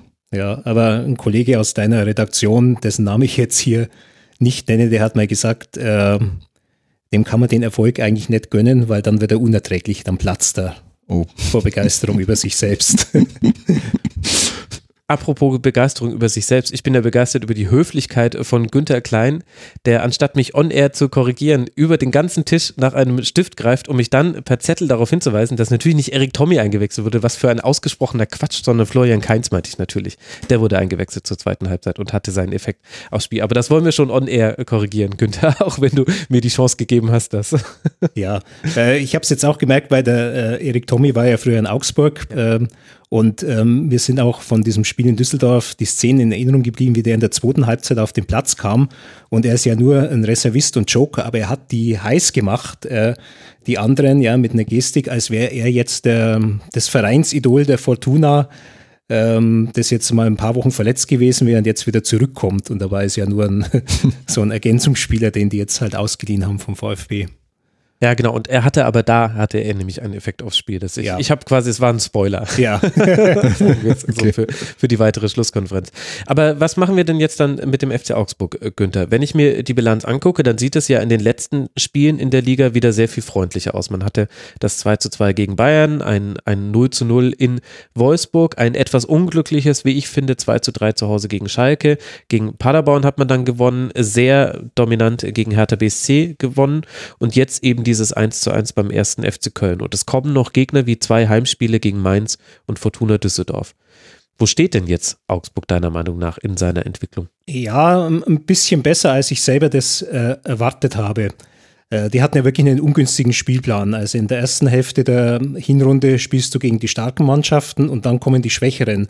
Nur ist es da meistens so, dass du halt äh, dann von den Guten so mürbe gespielt äh, worden bist, dass dir das gar nichts mehr bringt, dass du dann auf die vermeintlich Schlechteren triffst. Äh, und der Druck dann ja auch zu liefern so groß ist, dass es meistens nicht funktioniert. Von den Ergebnissen hat es jetzt aber ganz gut funktioniert. Ja. Also sie haben Hertha halt auch zu einem Zeitpunkt erwischt, wo bei Hertha eben der Punkt erreicht war, wo es nicht mehr weitergehen konnte, wie voriges Jahr ungefähr beim VfB Stuttgart. Da hat Augsburg damals 6 zu 0 gewonnen. Jetzt das 4 zu 0 war der zweithöchste Sieg der neunjährigen Bundesliga-Geschichte, also beide unter, unter Martin Schmidt. Ähm, und auch in Köln hätten sie ja wirklich äh, fast gewonnen mit dieser, mit dieser langen Führung. Und mit Mainz kommt jetzt halt nochmal so ein Spiel. Zu Hause, äh, da würde ich jetzt mal sagen, wenn sie da wirklich drei Punkte einfahren, dass dann diese Hinrunde noch so hinten raus so halbwegs äh, zufriedenstellend wird. Ähm, interessant war, äh, wie die Leute reagiert haben auf dieses 2 zu 3 gegen Schalke. Also das war ja ein, ein erstes Spiel, mhm. bei dem Augsburg eine erste Hälfte gespielt hat, in der es alles gezeigt hat, wofür es ja stehen soll. Ja, dieses aggressive Anlaufen, sich die Bälle erobern, dadurch die Chancen rausspielen. Und es war alles wunderbar. Und sie haben ja auch geführt. Und sie haben es letztlich verloren äh, durch eine fatale Einwechslung, ja, weil ähm, Martin Schmidt dann den Reese Oxford gebracht hat, der ein Innenverteidiger ist und der sollte auf der Sechs eben dann noch helfen, äh, defensiv mit abzusichern.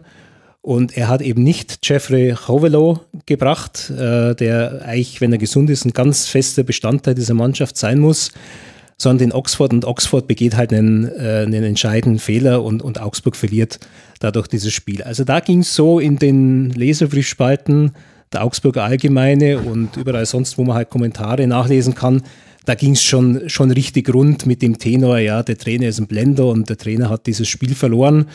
Und ähm, das war schon eine sehr, sehr ungemütliche Stimmung in Augsburg. Ähm, ist Augsburg mit Martin Schmitz schon zusammengewachsen? Ist auch schwer zu sagen. Ja. Also bei der Kaderplanung äh, hat man Martin Schmidt schon gewähren lassen. Man hat ihm viele Wünsche erfüllt. Ja. Er hat also Stefan Lichtsteiner bekommen, ähm, Ruben Vargas, um dessen Transfer er sich persönlich sehr bemüht hat und das auch ein guter Transfer ist. Er hat äh, Felix Udokai aus Wolfsburg bekommen, der auch ein, aus seiner Wolfsburger Zeit ein, ein Schüler von ihm ist, ein, ein, vertrauter Spieler. Also da ist ihm einiges zur Verfügung gestellt worden. Äh, der Kader ist um es mal positiv auszudrücken, sehr üppig besetzt. Ähm, um es negativ zu sagen, er ist auf abstruse Weise überdimensioniert. Ja. Ähm, und ähm, man hat sich diesem Trainer schon verschrieben. Ähm, die Fans sehen ihn, glaube ich, nach wie vor schon, schon kritisch, ähm, weil Martin Schmidt eben in seiner positiven und immer nach vorne gerichteten Art schon halt auch Versprechungen in den Raum stellt. Mhm. Ähm, ja, irgendwann buddeln so, wir uns da raus und dann genau, können wir ja. verschnaufen, so wie genau, wir es ja, so das haben. ist ähm, das ist bei ihm so gedacht, um eben eine positive Grundstimmung zu schaffen. Ähm, es klingt dann aber halt, wenn es dann, dann nicht so äh, kommt, ähm, und er dann nach Entschuldigungen suchen muss, warum es dann nicht so geklappt hat, äh, klingt es halt im Nachhinein dann nicht mehr so gut. Da klingt es dann schnell nach Phrase, obwohl es eigentlich nicht so gemeint ist. Und ein Fanclub hat dann wirklich angefangen, mal so ein Schmidt-Bingo einzuführen, äh, wo dann alle Phrasen und Durchhalteparolen gesammelt worden sind. Und es war natürlich in dieser Zeit, äh, September, Oktober, wo die Ergebnisse wirklich nicht gestimmt haben und wo es diese ganz schrecklichen Niederlagen gab, in München-Gladbach 1 zu 5 zum Beispiel, äh, wo sie richtig hergespielt worden sind. Ähm, da standen die Zeichen, glaube ich, schon so gefühlt, dass da bald an der Trainerfront irgendwas äh, passieren wird. Die Augsburger Allgemeine hat dann auch mal geschrieben, es hat für einige für einigen Aufruhr gesorgt, ähm, dass es Spieler gäbe in Mannschaftsbesprechungen, die, ähm, wenn Martin Schmidt redet, die Augen verdrehen. Das hat dann wieder Daniel Bayer als Kapitän äh, dementiert, dass er das also noch nicht erlebt hätte in einer Mannschaftssitzung. Vielleicht sitzt er immer in der ersten Reihe als Kapitän. Möglicherweise und hat hinten im Kopf keine Augen. Also es ist, es ist für einen Trainer schon eine schwierige Situation, mit einem Kader umzugehen, der halt einfach so riesengroß ist wie der in Augsburg. Mhm. Also die hatten mit Kajubi, den sie dann allerdings ja nicht mehr bezahlt haben, hatten sie, und der auch nicht mehr da war, hatten sie 34 Verträge. Momentan sind es noch 33. Da kann man jetzt sicher so fünf, sechs Verträge äh, rausrechnen für Spieler so um die 18, 19, die halt eigentlich noch in der Jugend spielberechtigt sind oder die in der zweiten Mannschaft spielen und die irgendwann vielleicht mal eine Perspektive für die erste Mannschaft haben. Aber trotzdem bleiben dann halt so 26, 27, 28 vollwertige Profis, die alle einen gewissen Anspruch stellen. Und der Anspruch ist halt, ich möchte mindestens im Kader sein und besser noch, ich möchte spielen. Und es gab halt schon einige, die ihr Befremden mit der Situation zum Ausdruck gebracht haben. Das war Alfred Finn Bogason, äh, das war Jeff Hovelow, ja, der das sehr deutlich gesagt hat. Und an seinem Fall wird natürlich deutlich, welches Konfliktpotenzial in dem Kader steckt. Hovelau ist schon ein paar Jahre da, hat äh, Ende der letzten Saison gespielt, obwohl er verletzt war und natürlich dann eine entsprechend längere Ausfallzeit und Reha mit in diese Saison reingenommen. Er hat einen Vertrag bis 2024. Das heißt, er hat sich entschieden, dass er langfristig für Augsburg spielt. So, seine Wettbewerber in der Abwehr sind Tin Jedwai, ausgeliehen von Leverkusen bis Saisonende. Motiv, ein persönliches Motiv, er will mit Kroatien zur Europameisterschaft und will dort möglichst spielen. Er braucht Spielzeit, die er in Leverkusen nicht hatte. Äh, Felix Udokai von Wolfsburg ausgeliehen bis Saisonende. Auch das Motiv ist ein junger Spieler, der will in seiner Karriere vorankommen. Äh, dann ist auf der rechten Abwehrseite ist ein Stefan Lichtsteiner, ist auch gekommen aus dem persönlichen Motiv. Er will Schweizer Rekordnationalspieler werden, das kann er mit der Euro schaffen, aber er braucht einen Verein, bei dem er spielt und das war halt Augsburg. Äh, ansonsten gab es wohl Aha. realistisch betrachtet für ihn keine andere Möglichkeit als nach den Jahren bei Juventus und, und Arsenal. Ja. Und ähm, da sieht man jetzt diese Abwehrkette und da kann ich schon verstehen, dass ein Hovelo, wenn er sich fit fühlt, sagt, ja, da muss ich doch eigentlich spielen, weil ich habe den Verein äh, eine ganz stärkere Bindung und ich bin ja jetzt gewiss nicht schwächer als die beiden anderen und seit zwei Spielen, seit er wieder dabei ist, beweist er das ja auch. Also Augsburg hat ähm, sich, glaube ich, bei der Kaderzusammenstellung ein bisschen vertan mit den Aussichten, wen man denn verkaufen kann. Denn ja. das gehört zu einer Kaderplanung. Du hast jetzt eben den Fall Gregoritsch. Da wurde relativ schnell offensichtlich, dass der in dieses System, das Martin Schmidt spielen lässt, gar nicht reinpassen wird. Nur hat man offensichtlich bei Werder Bremen, die brennend interessiert waren, einen Preis aufgerufen, offensichtlich 12 Millionen, der nicht marktgerecht ist. Ähm, man versucht schon eigentlich seit zwei Jahren den Philipp Max äh, zu verkaufen. Also nicht, dass man verkaufen möchte. Ja. Man, ist, man ist im Grunde froh, dass man so einen Spieler hat, weil er der beste linke Verteidiger ist, der im Kader steht. Aber man sieht halt, wie damals bei Abdulrahman Baba, den man für 20 oder 25 Millionen an Chelsea veräußern konnte, sieht man halt die Möglichkeiten, die mhm. so ein Transfer bringt. Nur es kommt halt auch nicht der Verein, der diese Summe bietet, die der FC Augsburg sich vorstellt. Und so war es eigentlich auch bei Marvin Hitz, äh, der in sein letztes Vertragsjahr als Torwart ging. Und da dachte Stefan Reuter als Manager, na gut, da hole ich schon mal den Fabian Giefer, weil der Hitz geht doch sicher. Ja, und ich kassiere eine schöne Ablöse für, äh, für den. Der geht zum VfB Stuttgart oder er geht nach England. Also das, da ist ein zweistelliger Millionenbetrag drin. Nee, und der bleibt dann halt. Und plötzlich habe ich drei Torhüter und einer von denen, der versauert mir und ist seitdem eigentlich mhm. einer, der im Kader ist, aber den ich nicht brauchen kann. Und ich nehme jetzt mal diese, dieses Beispiel Philipp Max. Ja, man sorgt vor, man kauft zwei linke Verteidiger, einen Brasilianer, Brasilianer Iago, der auch äh, ein paar Millionen gekostet hat und einen äh, dänischen U21-Nationalspieler, der noch die EM gespielt hat. Ähm, damit äh, gibt er eigentlich sich selbst auch ein Zeichen, wie man plant. Und der Philipp Max bleibt aber, ja, weil kein entsprechendes Angebot kommt weswegen man ihn gern verkaufen äh, würde. Und auf einmal hat man dann so ein Überangebot auf der Position. Oder wenn ja. ich mal den rechten Verteidiger nehme, der FC Augsburg ja. hat eigentlich fünf rechte Verteidiger. Der hat Stefan Lichtsteiner, den in der Panik geholt hat. Der hat Raphael Framberger, der ein Eibengewächs ist, der gut in dieses Schmidt-System reinpasst, aber halt schon zwei Kreuzbandrisse hatte in seiner Karriere.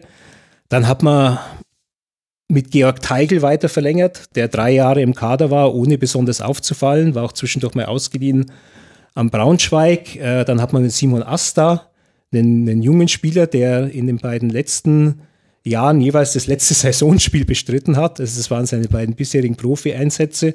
Und man könnte als rechten Verteidiger könnte man auch den Felix Götze sehen, der äh, eine Hüftoperation hat und sich jetzt langsam da wieder an die Mannschaft rantastet. Das ist auch eine Position, die der spielen könnte. Also man ist dann auf ein paar Positionen ist man einfach überbesetzt. Ja, und ähm, ich glaube, dass das einfach so, so einen Unfrieden schafft, Konkurrenzkampf, den man schaffen will, hm. schön und gut, aber ich glaube, dass dieser Kader dann einfach so strukturiert ist, weil der Unterschied zwischen den Spielern eben nicht so, nicht so gewaltig ist. Also da kann man wirklich drüber, drüber diskutieren. Und äh, da glaube ich, dass ein paar Spieler in ihrer Entwicklung einfach nicht vorankommen. Die haben zum Beispiel auch einen finnischen Nationalspieler, Fredrik Jensen, Mittelfeldmann, den kennt kaum jemand. Ja. Der ist Nationalspieler, der wird da die EM spielen, aber in Augsburg spielt er keine große Rolle. Den sieht man mal alle vier Wochen, wenn er die Schlussviertelstunde reinkommt. Ja. Also glaube ich, da hat Augsburg sich mit diesem Kader äh, wirklich ein Problem geschaffen. Ja, und vor allem die Anschlussfrage, die sich ja stellt, ist, also das eine ist, dass man einen sehr breiten Kader hat und da kann man eben dann das, das Negativbild zeichnen und das Positivbild. Das hast du ja beides quasi schon in deiner Antwort gemacht. Und die andere Frage, die ich mich, die ich mir aber stelle, ist, für welche Art von Fußball sollen denn die verpflichteten Spieler stehen? Also wenn man eben sagt, über die Neuverpflichtung versuchen wir den Kader anzupassen auf einen Trainer, der innerhalb der laufenden Saison kam und daran so könnte dann jemand wie wir eben ablesen, was möchte Martin Schmidt eigentlich spielen? Und da finde ich, hat man eben auch also du hast von allem hast du etwas. Also zum Beispiel ein Sarenren Basé, spielt ja auch noch, oder spielt ja eben nicht beim FC Augsburg, wurde auch mhm. verpflichtet. Also jemand, wo du das Gefühl hattest, okay, Vargas, Saren Rembase, okay, wir versuchen jetzt über Tempo über die Flügel zu kommen. Ähm, und du hast aber auch Neuzugänge wie Lichtsteine, wo du dir denkst, naja, also nachschiebender Rechtsverteidiger ist ja dann wahrscheinlich mhm. eher nicht der, der, der Plan. Also gut, man könnte es noch asymmetrisch spielen, aber was ich damit meine ist, ohne das jetzt zu verkopft auszudrücken, dass bis auf Florian Niederlechner, bei dem ich das Gefühl habe, der ist genau da, wo er sein soll und fühlt sich da pudelwohl und für den ist auch so ein Spiel wie gegen den FC genau das Richtige, das, der, der passt da voll rein, habe ich bei ganz vielen Spielern, inklusive der Torhüterposition, einfach Fragezeichen und frage mich sowohl, passt das zu dem, was Martin Schmidt möchte oder was möchte Martin Schmidt mit diesen Spielern?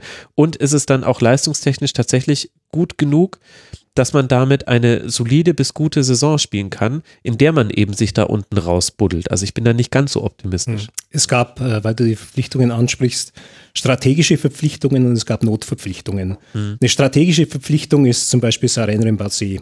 Okay. Da war allerdings klar, dass der ähm, gesundheitlich in einem Zustand kommt, äh, der eine längere äh, Aufbaumaßnahme erfordert und ähm, der ist so eigentlich für die Rückrunde erst auf dem Radar. Der hat also kurz mal jetzt in einem Testspiel, glaube ich, gegen Lustenau, hat er mal über einen längeren Zeitraum gespielt. Äh, glaube ich, dass der schon eine, eine Rolle spielen wird.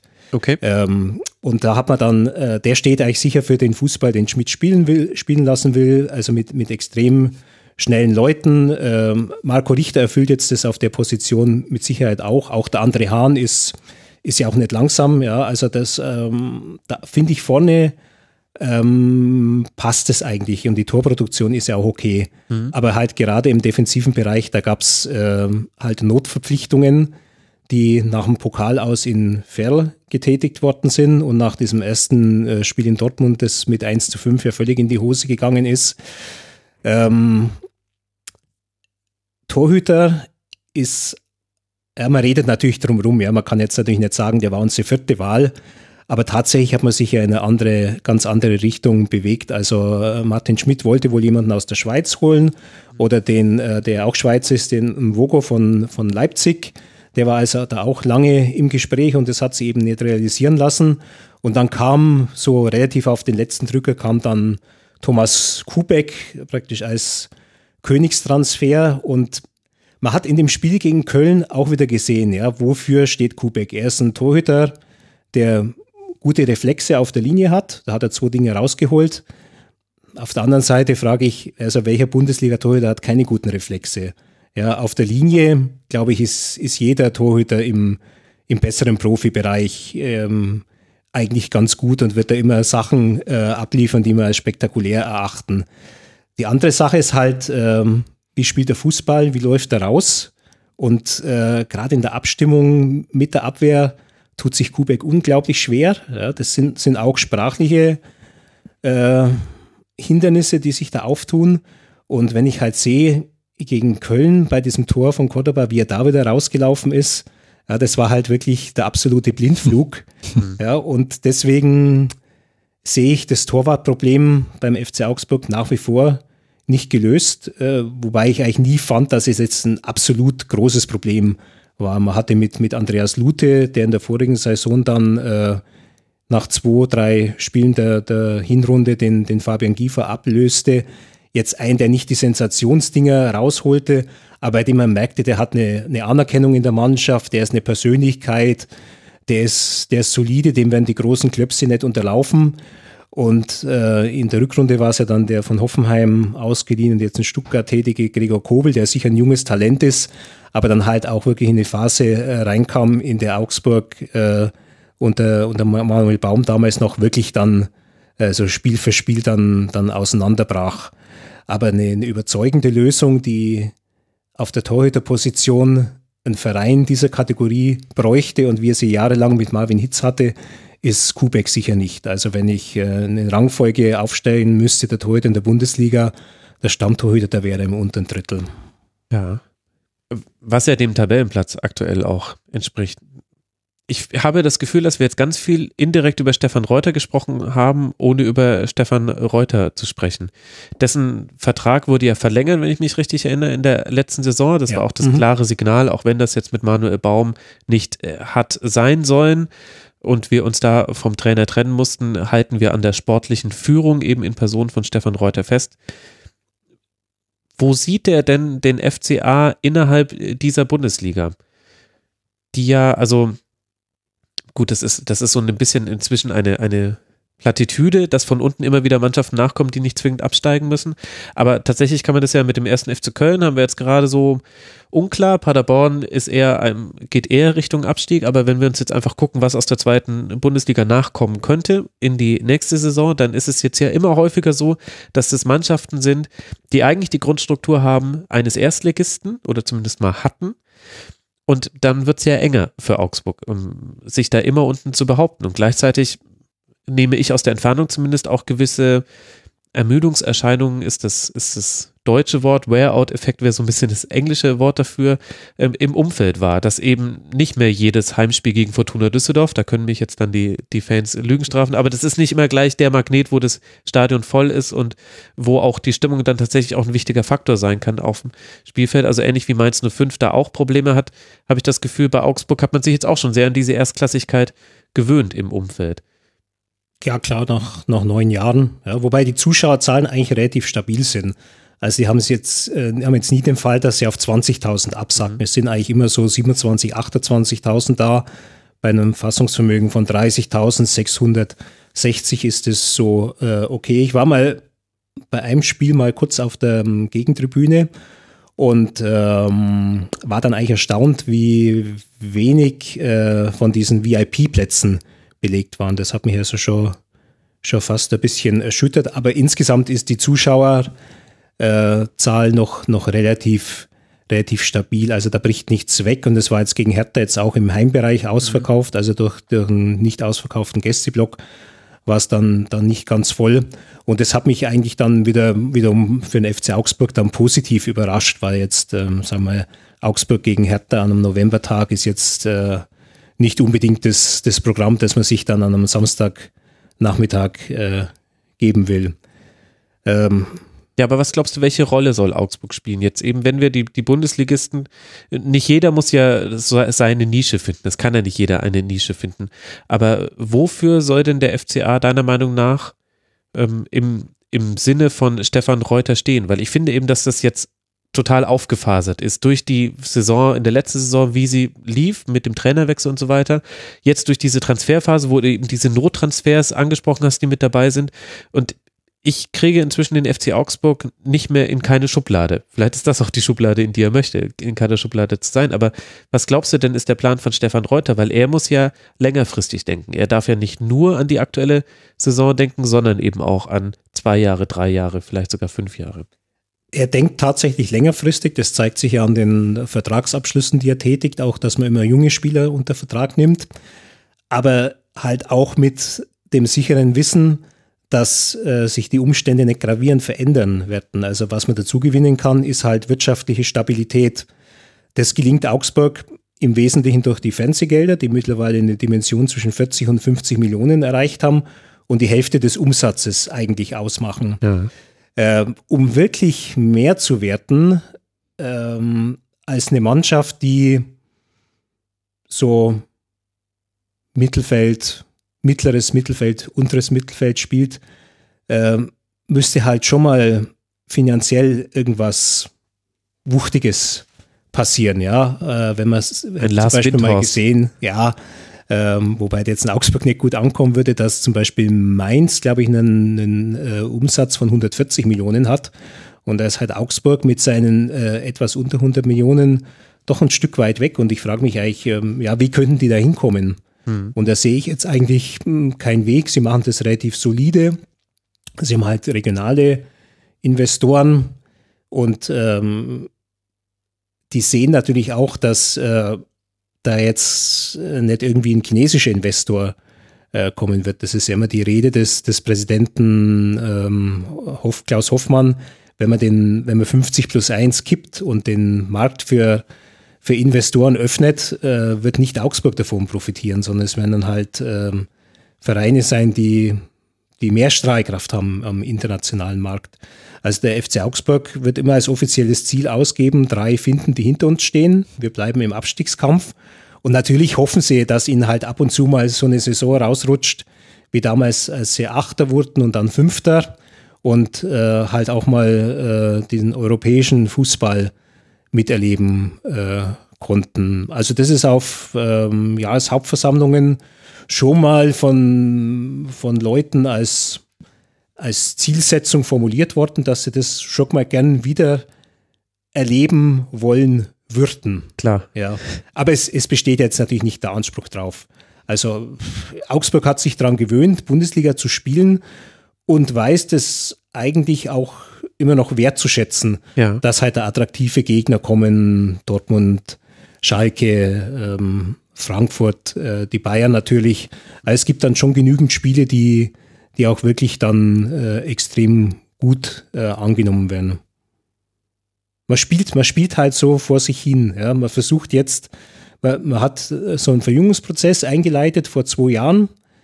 Ähm, ist da mittendrin und äh, wenn man jetzt mal so zum Beispiel so einen Lichtsteiner rausrechnet, äh, dann glückt der auch so halbwegs, dieser, dieser Verjüngungsprozess. Und äh, ich denke zumindest bei diesen Abwehrverpflichtungen, dass man sich bei Felix Udokai bemühen wird, äh, den dauerhaft nach Augsburg zu lotsen. Und da hätte man dann schon jemanden für die kommenden Jahre, also so einen Anker in der Abwehr, ähm, wie es ein Klavan war, wie es ein Hovelow ist, wie es ein Hinteregger zwischendurch war. Also da kann man schon wieder eine, eine Säule aufbauen. Ja, okay, ich kann das alles nachvollziehen. Ich frage mich trotzdem manchmal, was, was wohl Stefan Reuter jungen Spielern erzählt, wenn er sie davon überzeugen möchte, zum FC Augsburg zu kommen. Sprungbrett. Genau, und ja. fehlen da aber nicht inzwischen eigentlich langsam die Beispiele? Also wer sind denn die Spieler, die zuletzt tatsächlich den FC Augsburg als Sprungbrett verwenden konnten? Vor allem angesichts jetzt auch, wenn wir die jetzige Situation mit einberechnen, dass ich jetzt sehe, riesiger Kader und ganz viele kommen gar nicht zum Zug. Ist es nicht auch, also das unterhöhlt ja so ein bisschen das, was du vorhin beschrieben hast, unterhöhlt ja ein bisschen diesen Sprungbrett-Ansatz, meinem Verständnis nach. Ja, muss die halt äh, durchsetzen, um auf das Sprungbrett zu kommen. Ja, ja. Hast halt, hast halt okay. Gedränge, ja. Und man muss sich, man muss sich anstellen. Also der ich, freie glaub, Markt wird das ja, so regeln. Ich, also ich glaube, wer, wer jetzt ein Beispiel sein wird, der das Sprungbrett nutzt, das wird Marco Richter sein. Mhm. Den, den wird der FCA sicher nicht lang halten können. Ja, vielleicht wird er sogar schon im, im Winter jetzt ein Vorstoß von Borussia Mönchengladbach kommen, okay. Den, den loszueisen. Gut, für André Hahn zum Beispiel liegt jetzt schon ein paar Jahre zurück, war es natürlich ein, ein, Sprungbrett nach oben und ähm, ja, eigentlich ist es auch für Philipp Max ein Sprungbrett, weil er ja vom Zweitligaspieler sich dann zu einem äh, beachteten äh, Bundesligaspieler dann hochgespielt hat oder auch ein Finn Bogason, der, der letztlich jetzt nie gewechselt worden, nie gewechselt ist, der war ja ein völlig Unbekannter für die Bundesliga, als der da vor ein paar Jahren reinkam. Der war ja. ein Spieler, der mal in Holland äh, Aufmerksamkeit auf sich gezogen hat, aber dann in Spanien und Griechenland gescheitert ist. Ja, und äh, dem hat, hat Augsburg dann sicher, sicher gut getan. Oder man könnte zum Beispiel sagen, Florian Niederlechner, ja, der könnte jetzt zum Beispiel mit, mit der Torquote, die er erreichen wird, der könnte vielleicht auch wieder an einen anderen Verein denken, wird aber wahrscheinlich nicht tun, äh, weil er halt schon andere Vereine hatte und äh, vielleicht zufrieden ist mit, mit der Situation. Also das, das sagt, also Augsburg ist ein Verein, wo ich mir vorstellen könnte, dann auch, auch länger zu bleiben. Oder auch zum Beispiel so ein, ein Hovelo, obwohl der jetzt auch langfristig verlängert hat.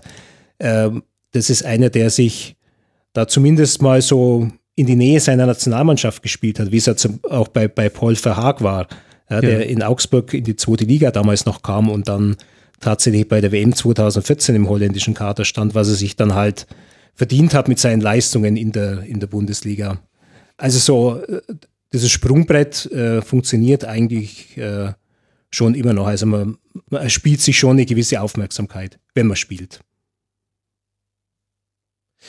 Okay, ja, das, ähm, das kann man so stehen lassen, glaube ich. Ich bin mir da immer noch so ein bisschen unsicher. Ich finde, dass dass manche andere Vereine sich eher in eine Richtung weiterentwickeln, die, glaube ich, attraktiv sind für junge Spieler. Aber es hängt ja auch mit der Spielidee zusammen und da kann der Martin Schmidt immer noch zeigen, welche Nuancen er da reinkriegt, wenn man sich mal frei gebuddelt hat. Wenn man sich denn frei buddelt.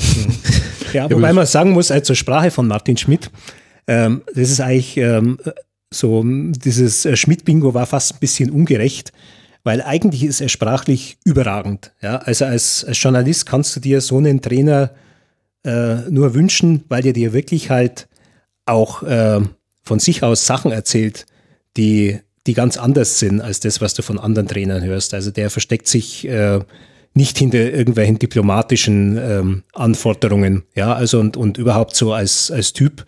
Äh, es kann eigentlich keiner gegen den, gegen den Martin Schmidt als Typen sein. Also der ist wirklich wunderbar so eine, so eine natürliche Höflichkeit, hast du ja nicht den Eindruck, das wäre irgendwie berechnend, sondern der ist, der ist einfach so. Ja. Das Einzige, wo Martin Schmidt ein bisschen berechnend ist, und jetzt möchte ich mal ganz kurz nur eine Geschichte aus deinem letzten Rasenfunk ausgreifen, als die Inka Blumensaat gesagt hat, ähm, dass er sich damals nicht auf diesen Mount Magat stellen wollte als Trainer in Wolfsburg.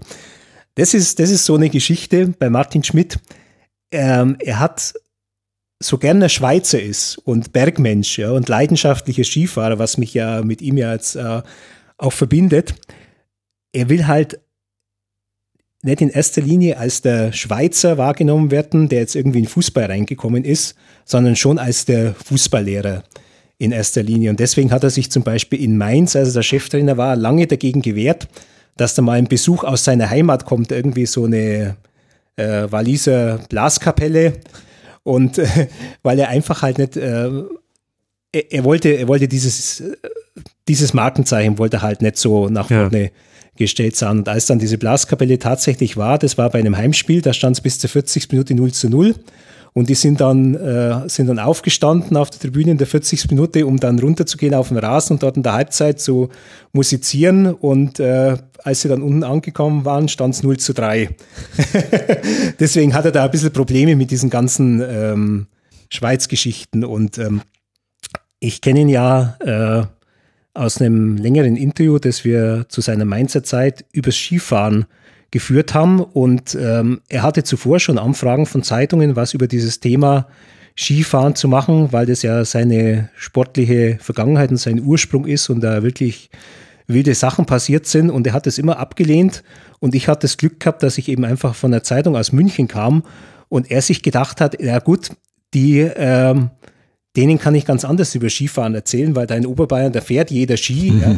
Da ist es nicht so exotisch und da hat so, ähm, da kommt so ein Interview ganz anders drüber. Ja. Also das, äh, mhm. da wirkt jetzt nicht so almöhi-mäßig, äh, sondern das ist dann ein normales Gespräch und äh, deswegen glaube ich in Wolfsburg wollte also wirklich nicht dieses Bild äh, abliefernder Mann aus dem Land mit den 50 Viertausenden, der sich jetzt da auf diese kleine Erhebung in Wolfsburg stellt und mhm. in das flache Land blickt und dann äh, glücklich, der glückliche Schweizer sein muss, der hier ein Stück mhm. Heimat vorfindet. Nee, also er ist, er ist, er ist wirklich ein, eigentlich ein, ein Riesentyp und ähm, glaube ich, dass der eigentlich es mit den Spielern grundsätzlich sehr sehr äh, ehrlich meint, dass der auch nicht nachtragend ist. Äh, ja. Wie zum Beispiel im Fall Gregoritsch. Ich glaube, dass der Spieler wirklich äh, eine Chance bereit ist zu geben. Okay, und da hat man ja auch eine Parallele zu Manuel Baum der ja das auch gut geschafft hat. Für Augsburg geht es jetzt dann eben, wie vorhin angesprochen, weiter mit dem Heimspiel gegen den ersten FSV Mainz 05. Die liegen aktuell zwei Punkte hinter Augsburg. Das heißt, es ist wieder eines dieser Spiele, das man auf keinen Fall verlieren sollte. Und wenn man es gewinnt, dann hat man einen ordentlichen Sprung gemacht. Und der erste FC Köln spielt jetzt dann an der alten Försterei bei Union Berlin. Über die haben wir ja vor einer halben Stunde auch schon gesprochen. Zwei Partien haben wir jetzt da noch offen, über die wir kurz äh, sprechen wollen. Und eine habe ich schon äh, kurz gespoilert vorhin, nämlich Hoffenheim gegen Fortuna Düsseldorf. Da sprechen wir jetzt über die Mannschaft nach dem Spieltag auf Platz 8 und auf Platz 14. Also Düsseldorf direkter Konkurrent vom FC Augsburg. Letzte Woche gab es ein traumatisches 1 zu 5 für Hoffenheim. Zu Hause gegen Mainz 05 und das auch noch in Überzahl. Die gute Nachricht ist, das konnte man an diesem Spieltag äh, vermeiden. Unter anderem deshalb, weil man ja nicht gegen Düsseldorf spielte, sondern äh, weil man ja gegen Düsseldorf spielt und nicht gegen Mainz. Jetzt habe ich meinen eigenen Gag sogar verbraten, meine Güte. In einer ereignisarmen ersten Hälfte ging Hoffenheim durch Kramaric in der sechsten Minute in Führung, kreierte aber wenige Chancen. In der zweiten kam dann jetzt aber wirklich Tommy und insgesamt äh, trat äh, die Fortuna damit deutlich äh, verändert auf. Den Ausgleich schoss dann natürlich Rufen Hennings. Anders geht das ja nicht in Düsseldorf. Christian, geht denn der Punkt für Düsseldorf deiner Meinung nach so in Ordnung? Absolut. Also Hoffenheim ist für mich ein Wundertüte. Ich weiß nicht so genau, was ich von denen mhm. erwarten soll, eigentlich in keinem Spiel. Ähm, Düsseldorf finde ich sehr verlässlich. Also die haben ein spielerisches Limit, das äh, zum Beispiel gegen eine Mannschaft wie die Bayern, wenn die halbwegs ihre PS auf die Straße kriegen, überhaupt keine Chance ihnen gibt, so ein Spiel zu gewinnen. Aber das in jedem anderen Spiel eigentlich ihnen immer irgendwie das Gefühl gibt, irgendwas können wir schon bewegen hier. Und wenn wir ihnen den Platz kaputt treten, so wie es mal Jupp den Nagen gesagt VfL Bochum. Aber äh, nee, ich, ich, das ist so eine Funkelmannschaft irgendwie geworden, finde ich. So, also die haben so diese Mentalität, von Uerdingen vielleicht so ein bisschen wie früher. So, so, so wirkt das auf mich. Ohne dass ich das jetzt fachlich begründen könnte. Aber das ist, das ist so eine Lieblingsthese von mir, dass so ein Trainer, ein starker Trainer, der über eine längere Zeit wirkt, so ein Club oder zumindest das Team auch zu, so nach seinem, nach seiner Persönlichkeit formt. Also bei Klopp ist es ja immer ganz extrem, aber Funkel ist, finde ich, auch so ein Typ. Also, ja. und jetzt, dass da mit dem Hennings, also so ein, ja, so ein Senior, auf seine alten Bundesliga-Tage jetzt oder überhaupt seine alten Profitage jetzt plötzlich ich glaube, was ich gerade schon mal sagte, ähm, wenn jetzt nicht Lewandowski 16 Tore geschossen hätte, dann würden wir die 13 Tore von, von Werner viel mehr feiern. Wenn ich jetzt würde ich es erweitern, wenn jetzt nicht auch Werner noch diese 13 Tore geschossen hätte, dann würden wir jetzt alle Rufen Hennings. Also ich sag mal, in einer normalen Bundesliga-Saison vor der Zeit von Lewandowski wäre der jetzt erster in der Torjägerliste mit 10 Toren oder was er jetzt hat. Ja. Und das ist eine Wahnsinnsleistung bei einer Mannschaft wie Düsseldorf. Hennings für Deutschland. Hennings für Deutschland, würde man jetzt sagen. Genau. Die, die Mittelstimme-Diskussion, endlich, da haben wir sie wieder.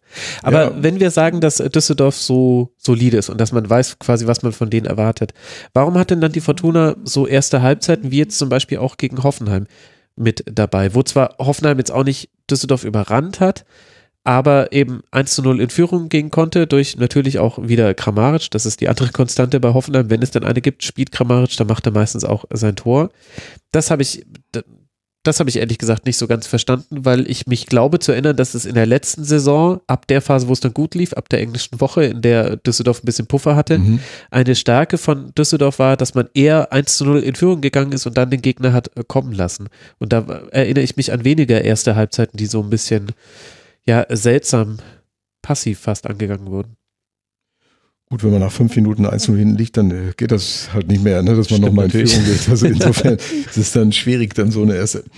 Ich weiß nicht, die haben halt nicht, auch nicht locker gelassen. Das ist jetzt auch wieder, das ist wieder das Wort Haltung, ja, was der Günther heute schon mal benutzt hat. Das ist, ich denke mal, je weiter man in den Winter reinkommt, umso mehr wird das dann, spielt das dann eine Rolle, wenn sowieso die alles nicht mehr leicht fällt und wenn Ja. man dann ähm, ähm, wenn Spiele auch nicht so laufen, wie man sich erhofft hat oder so, dann trotzdem drin zu bleiben und dann kurz vor Schluss einen Ausgleich zu machen und dann sogar noch auf den Sieg zu spielen weiter. Ne? Ja. Das, äh, das ist schon, muss ich sagen, also da ist Düsseldorf, ich habe den eigentlich, für, die waren für mal, diese Saison einer meiner Abstiegskandidaten. Sind es vielleicht immer noch, ich weiß es nicht, jetzt sind sie ja gerade mal 14. ja. es Aber Punkt auf irgendwie- Relegationsplatz. Also, Irgendwie hat man das Gefühl, eigentlich an jedem Wochenende, da können die wieder mal was holen in dem Spiel, außer jetzt vielleicht gegen die Bayern, aber das ist äh, für mich eine seltsame Mannschaft, die gar nicht so zu, wiederum zu dem Charakter älterer oder früherer Düsseldorfer Mannschaften Ja. passen, die ja so ein bisschen dieses flatterhaft launische und äh, so ja so so scheinbar Welt, äh, weltoffene und weltmännische haben, das man in Düsseldorf ja so gerne pflegt und so, ne? Sondern die, das ist wirklich so eine ganz solide äh, Mannschaft äh, geworden unter mit, mit dem alten Fink, der da auch immer noch spielt und Ja. so. Ich finde, das ist schon äh, ähm, ja also eine ganz ganz eigene Geschichte, die sich da in Düsseldorf entwickelt hat. Vor einem Jahr waren die ja total klinisch tot. Also ich glaube, was hatten die sieben Punkte und vor der letzten vor der letzten Woche des des Jahres und dann auf einmal neun Punkte. alles, alles gedreht. Also ich werde aus denen auch nicht ganz schlau. Ich habe letzte Saison habe ich die gesehen gegen Gladbach. Da haben sie ihn, glaube ich, 20 Minuten 3 zu 0 geführt. Das ist so eine der ersten Halbzeiten, auf die Ja. du anspielst. Ne? Ja. Und da war Gladbach ganz furchtbar. Da hatte da auch Gladbach keinerlei Haltung, wenn man so will. Ja, die haben sich dann einfach dem ergeben, so, weil die jetzt dann und ja, es ist also, ich finde, wenn wir jetzt so lange, wenn wir jetzt über Augsburg gesprochen haben, man, du, du wolltest ja so ein bisschen darüber hinaus, wofür steht denn jetzt eigentlich Augsburg? Ja, die sind jetzt äh, neunte Saison in der Bundesliga und so. Das ist halt, früher hätte man vielleicht gesagt, graue Maus der Bundesliga. Das ist ja auch so ein alter Begriff, der aus der Mode gekommen ist, der ja auch immer unfair war. Ne? VfL Bochum hat den immer abbekommen oder so. Oder Bayer Oerdingen. Für mich ist es eher auch, Fortuna Düsseldorf ist eigentlich auch so eine graue Maus. Die stehen eigentlich nicht so richtig vom, vom Spielstil her, aber eben für eine Haltung, die immer positiv ist. Und das ist, finde ich, das, was die raushebt und was sie dann Ja. über dem Strich hält. Mehr kann ich wirklich jetzt also inhaltlich nicht beisteuern, gestehe ich. Ja, die Haltung hat man ja unter anderem im Derby gegen den FC sehr gut sehen können. Das Ja. war ja ein Spiel, also 2 zu 0 hat äh, die Fortuna das gewonnen und danach war vor allem auf Kölner Seite das Wehklagen sehr laut. So schlecht war das Spiel aber gar nicht. Ich weiß das doch genau, weil ich das damals mit einer Woche Verspätung geguckt habe. Das war der Spieltag, der ausgefallen ist. Der erste Rasenfunk-Sendungsausfall in seiner Geschichte gab es da, Christian.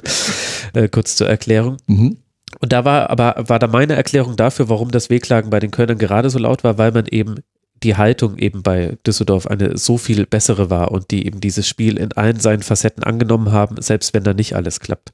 Und gegen Hoffenheim hat man wieder gesehen, dass es aber auch keine klassische Funkelmannschaft mehr in dem Sinne ist, wie Friedhelm Funkel früher manchmal seine Mannschaften hat spielen lassen. Also das ist nicht mehr wie da, damals bei der Eintracht 1 zu 0, 1 zu 0, 0 zu 1, 0 zu 0, sondern also ein, ein statistisches Indiz, äh, Düsseldorf hatte eine bessere Passquote als Hoffenheim, die jetzt ja auch nicht als eine spielschwache Mannschaft bezeichnet Mhm. werden können. Aber auch äh, die Art und Weise, wie Düsseldorf ins Risiko geht, das ist mir jetzt, äh, man kann das an der Person von Eihan immer wunderbar sehen. Bei Rückstand schaltet sich Eihan oft ins Offensivspiel mit ein und zwar in einer fast schon grotesken Art und Weise. Also äh, sowohl, dass er andribbelt, als auch, dass er manchmal einfach im gegnerischen Strafraum den Doppelpass entgegennimmt oder den Doppelpass spielt. So war es jetzt in dieser Partie und so war es zum Beispiel auf Schalke auch.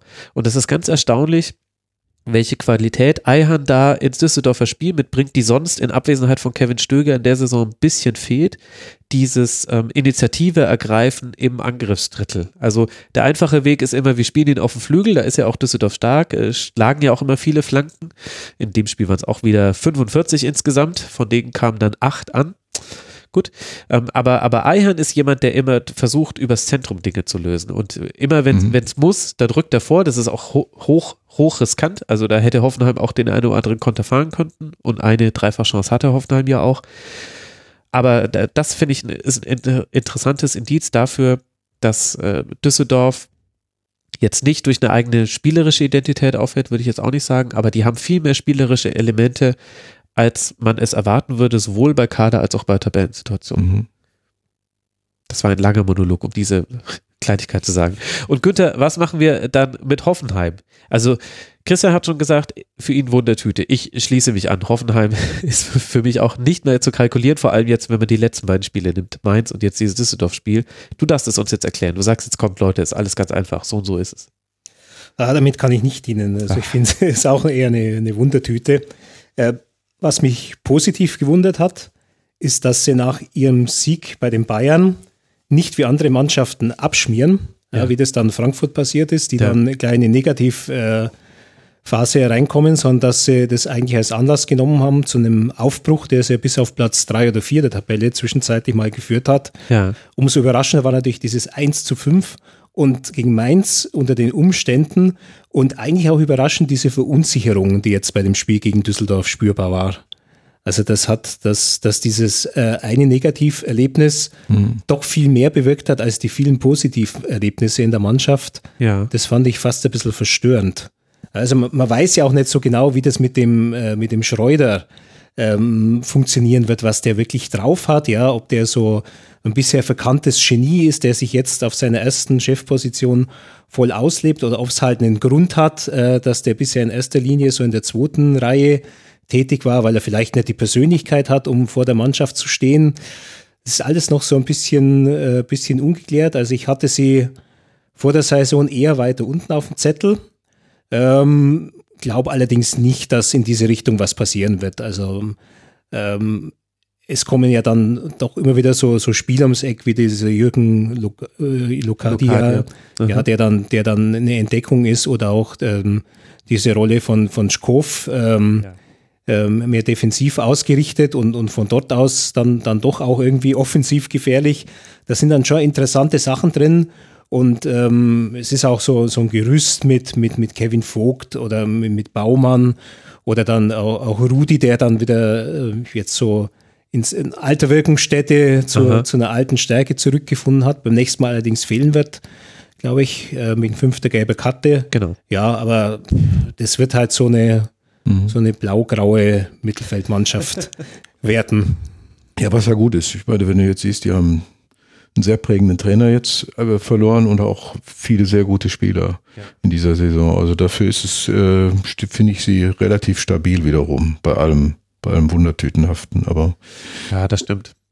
Ähm, ja, also vielleicht, vielleicht sind es tatsächlich dann auch Dinge, die manchmal Initiative erfordern, die gefehlt haben. Also in der zweiten Halbzeit, also man hatte ja die Chance, auch das 2 zu 0 mhm. zu machen. Einmal in so einer fast grotesken Dreifachchance. Aber da gab es auch zwei, drei Situationen, wo ich das Gefühl hatte, unter Nagelsmann hätten sie diesen vertikalen Risikoball jetzt einfach gespielt und darauf vertraut, dass ihn, dass ihn einer der schnellen Stürmer erläuft und äh, irgendwie hat da ein bisschen die Selbstüberzeugung gefehlt in dieser Partie. Vielleicht lag es dann tatsächlich an so einem weichen Faktor gegen Düsseldorf. Ohne jetzt sagen zu wollen, dass das jetzt ganz schlimm gerade um Hoffenheim stünde. Im Gegenteil. Platz 8 mit 21 Punkten. Das lässt sich doch gut an. Und es geht jetzt dann nach Leipzig für Hoffenheim, während Fortuna Düsseldorf jetzt dann nach Dortmund reist und gucken kann, was man bei diesem Spiel an Punkten eventuell mitnehmen kann aus Dortmund. Eine Partie fehlt uns noch und damit sprechen wir über das Sonntagabendspiel zwischen dem VfL Wolfsburg und Werder Bremen. Und der letzte Ligasieg für Werder, wer kann sich noch dran erinnern? Keine Angst, ist kein, ist kein richtiges Quiz. Am vierten Spieltag war es. Oh. Gegen Union Berlin. Und zwar bei Union Berlin. Oh. Es wurde also, also mal wieder höchste Zeit für einen Sieg. Und in Wolfsburg sollte es jetzt dann auch am 13. Spieltag endlich soweit sein. Zweimal Rashica und einmal Bittenkurt machen die Tore und liefern damit Antworten auf die Ausgleichstreffer der Wolfsburger, die auch gefallen sind dazwischen. Am Ende kann der VfL dann nicht mehr nachlegen und Werder fährt mit den Punkten nach Hause. Christian, ist denn deiner Meinung nach das ein verdienter Sieg gewesen für Werder, trotz all der Chancen, die auch Wolfsburg in der zweiten Halbzeit hat. Hm, ja, für mich war es ein verdienter Sieg. Jetzt sind wir schon wieder bei diesem Wort Haltung. Aber ich meine, das war ja auch das, was Florian Kofeld danach dann so heraushob, dass der 1,65 Meter große Bittenkurt da ein Kopfballtor macht, für das er sich auch noch bücken musste. also äh, das hat er ja so als Beispiel genommen für dafür, dass diese Mannschaft äh, jetzt alles zu tun bereit ist. Also nicht, äh, also sogar zu köpfen. Das ja, zu, sogar und ähm, oder selbst Spieler, die dafür eigentlich nicht gemacht sind, so ungefähr. Äh, weil das jetzt genau das ist, was Bremen vielleicht braucht in dieser äh, Phase, wo man ja, ein bisschen auf dem Boden gelandet ist. Ne? Eigentlich letzte Saison hieß es, äh, wir, wir wollen in den Europapokal, wir wollen in die UEFA, äh, in, in die Europa League, ähm, was dann, wo man dann eigentlich nie so richtig ganz in die Schlagdistanz kam. Und diese Saison, ja, eher so jetzt eine Phase mit einer Niederlage in Wolfsburg wäre man jetzt ja da, wo Hertha ist, ne, wenn ich ja, das richtig genau. sehe. Ja. Also Relegationsplatz, ja, das, das wäre schon, äh, ja, das wäre schon vernichtend geworden, weil dann diese ganzen alten Ängste plötzlich wieder da sind, die dann wiederum das nächste, die, die, die Beine lähmen und die Köpfe lähmen und so. Also für die war das jetzt ein total wichtiger Sieg und deswegen sind genau das, diese Dinge, die jetzt wichtig waren, dass man auch mal so ein Spiel gewinnt, auch da, wo man, glaube ich, lange nichts geholt hat in Wolfsburg. Das ist ja auch immer ja. so ein, ähm, ja, eine Art Derby. Also Bremen, ja, einer der wenigen Spieler, die sie, finde ich, noch haben, die, die äh, so eine Mannschaft herausheben, die, die so ein Spiel entscheiden können, die man, die auch mal herausragen können aus der Mannschaft mit Rashica, solange sie ihn noch haben. Ich weiß nicht, ich glaube nicht, dass sie ihn noch sehr lange haben werden. Ähm, den brauchen sie dann auch in solchen Situationen. Ne? Also der wird auch gesucht. Also der, also man muss jetzt nicht immer den Max Kruse-Vergleich ja. bemühen, aber ich ja. finde, bei dem Spiel passt es ganz gut mit Rashica. Der hatte die zweitmeisten Ballkontakte wieder nach Klaassen. Der wurde ganz oft gesucht. Der war der eine Spieler, wo immer alle versucht haben, wenn sie irgendwie den Ball hatten, kriegen wir den irgendwie zu Rashica. Im besten Fall schicken wir ihn hinter die letzte Kette, weil da ist er besonders stark. Mhm. Aber auch so finden wir ihn irgendwie, dass er den Ball weiter verteilen kann. Der hatte in einem Spiel, in dem ja Werder gar nicht so viele Spielanteile hatte, hatte der eine wichtige Rolle, meinem Eindruck nach. Ja. Gut, drei Tore in, im Auswärtsspiel, die brauchten sie auch. Ne? Also ich glaube, waren auch alles der, der, drei Torschüsse, drei Tore. Also Thema Effizienz, war ja, ein Haken dahinter. Passt, ja, eine sehr gute Schusstechnik natürlich, Rashica. Ne? Wie überhaupt finde ich, äh, viele tolle Abschlüsse waren bei, äh, in der Bundesliga an diesem Wochenende. Ja, also es waren nicht nur die schlechten Verteidiger, die das alles ermöglicht haben, es waren, waren sehr, sehr gute Abschlüsse dabei. Also wirklich. Ähm, das äh, sind also relativ wenige Gurkentore, würde ich sagen. Das stimmt. Und trotzdem weiß ich nicht so ganz, wo ich Werder jetzt hinpacken würde. Denn das eine ist, dass man jetzt dieses Spiel gewonnen hat und dass viele Dinge, die eben auch mit Haltung ganz gut beschrieben werden können, äh, sehr gut äh, gepasst haben. Also die Zweikampfführung zum Beispiel von Werder war deutlich verbessert zum letzten Wochenende. Von 26 Zweikämpfen insgesamt 20 äh, gewonnen. Das war sehr gut. Man hat sich auch auf die vielen Luftduelle, die man bei Wolfsburg immer hat, allein weil da vorne Wout Weghorst äh, drin steht und weil eben auch Kuhn Castells mhm. gerne mal den langen Ball äh, schlägt, äh, die hat man angenommen äh, insgesamt gab es 67 äh, Luftduelle bei der Mannschaft, 31 hat Werder, 36 Wolfsburg gewonnen. Wollen wir uns nicht an den Zahlen aufhängen, aber mhm. das, das hat man angenommen. Aber auf der anderen Seite fand ich, dass Werder also zum einen davon profitiert hat, dass alle Chancen drin waren. Dann hätte die zweite Halbzeit kippen können. Da gab es ja auch VRA-Entscheidungen zu Ungunsten von Wolfsburg, die relativ knapp waren und eine deutliche Druckphase von Wolfsburg und zwar auch zwei Entlastungschancen, würde ich es nennen, von, von Werder. Aber arg viel mehr war da nicht zu sehen. Und dann habe ich immer noch so ein bisschen das Gefühl, dass das Problem für Werder nicht die Spiele sind gegen Mannschaften wie Wolfsburg oder äh, gegen Mannschaften wie, wie Dortmund oder Eintracht Frankfurt oder Leverkusen. Das waren alles, Mannschaft, alles Spiele, die man nicht verloren hat.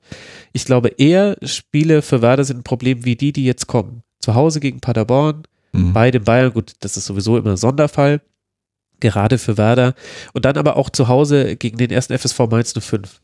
Also ich finde, die Spiele, wo man reagieren kann, ist Werder auf einem guten Level, weil man eben auch einen Rashica hat und weil man da auch meinem Gefühl nach einen sehr klaren Plan hat. Was tun wir im Fall einer Balleroberung? Die Spiele, wo der Gegner vielleicht eher mal defensiv sich hinten reinstellt, wo vielleicht dann auch mal die Außen geschlossen werden, weil wer weiß, wenn Mainz da vielleicht mit einer Fünferkette an, anreißt, dann will ich mal sehen, wie viele Flanken dann Augustinson, der jetzt wieder zurück ist, wieder erschlagen kann ich glaube, das ist noch so ein bisschen das Problem und da, das birgt so eine gewisse Sprengkraft, weil das ja Spiele sind, die du qua deiner Situation in der Tabelle, also nee, nicht in der Tabelle, sondern quasi qua deiner Situation in der Liga, solltest du solche Spiele auf jeden Fall gewinnen. Mhm. Aber gerade die haben meinem Eindruck nach Werder eher vor Probleme gestellt in dieser Saison als andere Spiele. Also die, wo sie den Ball haben und wo der Gegner tief steht. Kruse ist halt auf Dauer da äh, nicht so leicht zu ersetzen, weil das ein Spieler ist, der immer Lösungen hat äh, ja. für solche Situationen. Und den, den kann man auch nicht erfinden, so, ne? Den, den, mit allen Risiken und Nebenwirkungen, die er dann auch hatte. Aber das ist dann schwierig, die erste Saison nach so einem Ja. Wenn so ein Spiel weggegangen ist, die, dieser Spielwitz ist halt jetzt weniger geworden, sagen wir mal, im, im, im Spiel von Werder. Also Rashica ist immer wichtiger geworden. Das ist der, der Mann, der vorne halt noch eben manchmal die Lösung findet für sich selber dann mit dem Abschluss meistens. Aber irgendwie, ja, ich habe Werder auf einem besseren Weg gesehen vor einem Jahr. Da hatten sie auch diese Absicht nach oben zu kommen. Kofeld galt als auch so ein kommender Trainerstar und so. Und so ein bisschen ist da so gerade ein bisschen der graue Alltag eingekehrt in dieser Saison. Ne? Das ja. Habe ich eigentlich nicht ganz so erwartet. Ich habe gedacht, da wird, da wird ein bisschen mehr noch an Substanz sein. Und äh, ich weiß auch gar nicht, ob Pizzao überhaupt noch mal ab und zu mal spielt. Also ja, er ist eingewechselt worden. Also eingewechselt ja. Wie worden. konntest du den übersehen, trotz seiner blonden Haare in der letzten Woche? Ach so, alles klar, ja gut. Aber da haben sie das Flutlicht ausgemacht, weil Pizarro hat gespielt, da haben sie keine andere, kein anderes Leuchtmittel mehr gebraucht. Ja. Aber es ist jetzt vielleicht auch eine Saison zu lange, dass, dass man dann doch den alten Haudegen da reinwerfen muss.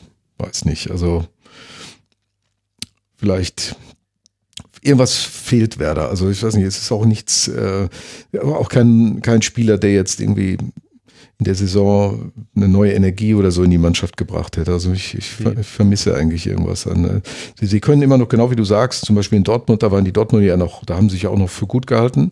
Da waren sie auch noch gut.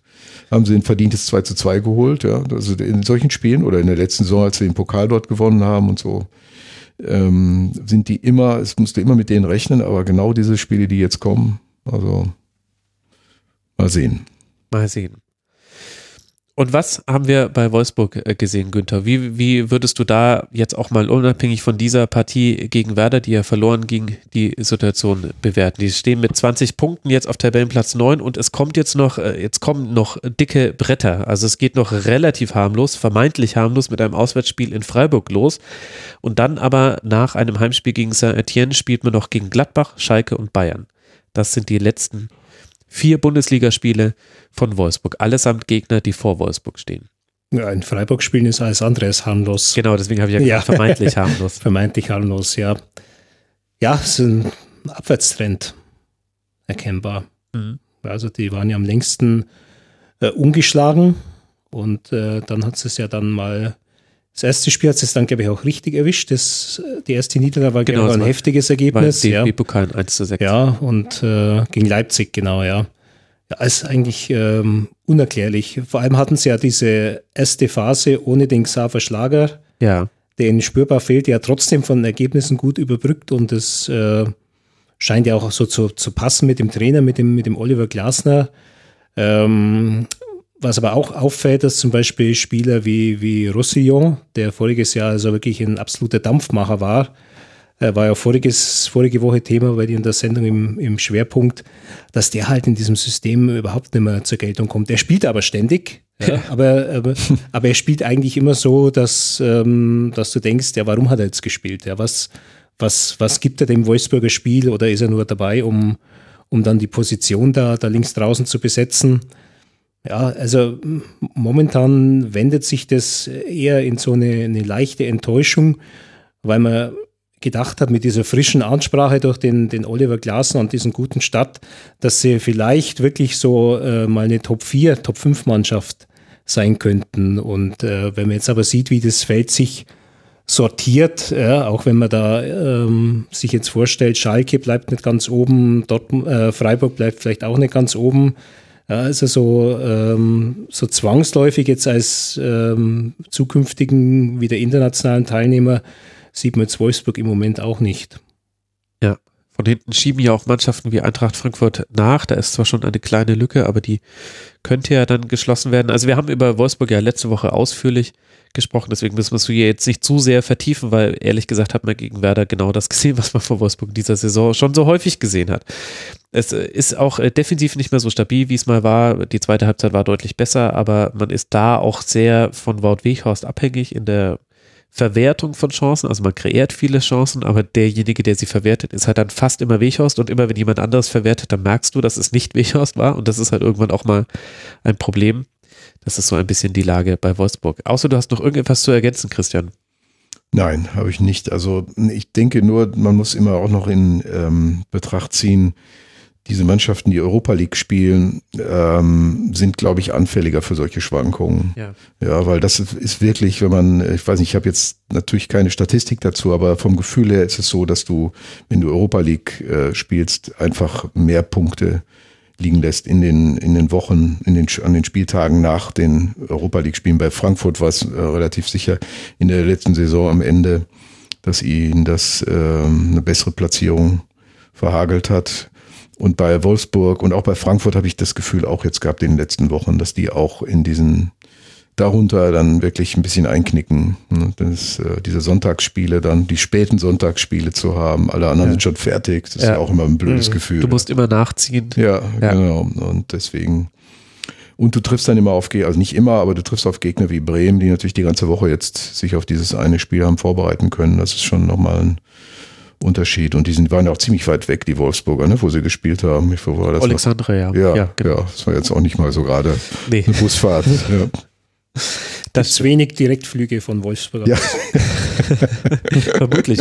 Direktflüge sind so ein wichtiges Thema. Wir hatten eine ganz kurze Pause vor, liebe Hörerinnen und Hörer, und da hat Christian mir von seiner Odyssee erzählt, äh, sich zur EM 2020 jetzt die Flüge zu buchen für deine Berichterstattung. Das, also Direktflüge, ganz wichtiges, unterschätztes Thema. Ja, total unterschätztes Thema. Baku zum Beispiel kann man komplett vergessen in der Regel. Ähm, man kommt an manchen Spieltagen während der EM ähm, wenn man den Versuch unternimmt, an zwei oder drei aufeinanderfolgenden Tagen an verschiedenen Orten zu sein, da stößt man auch an einige Grenzen. Also mir hat jetzt die Ansetzung zum Beispiel des zweiten, ähm, äh, am zweiten Spieltag der EM in Kopenhagen jetzt ein bisschen den Plan verhagelt. Ich wollte von Rom nach Kopenhagen fliegen, um das Spiel von Dänemark das erste zu sehen, aber jetzt bin ich schon um 18 Uhr. Und äh, das ist kaum zu schaffen, weil man immer schon zwei Stunden vorher im Stadion sein muss. Man muss vorher noch irgendwo einchecken ankommen. Also das wird eine sehr komplizierte Geschichte. Ja. Könnte man nicht mal einfach äh, stationäre Journalisten einführen, die dann einfach für alle Blätter arbeiten und dann bleibst du in Rom?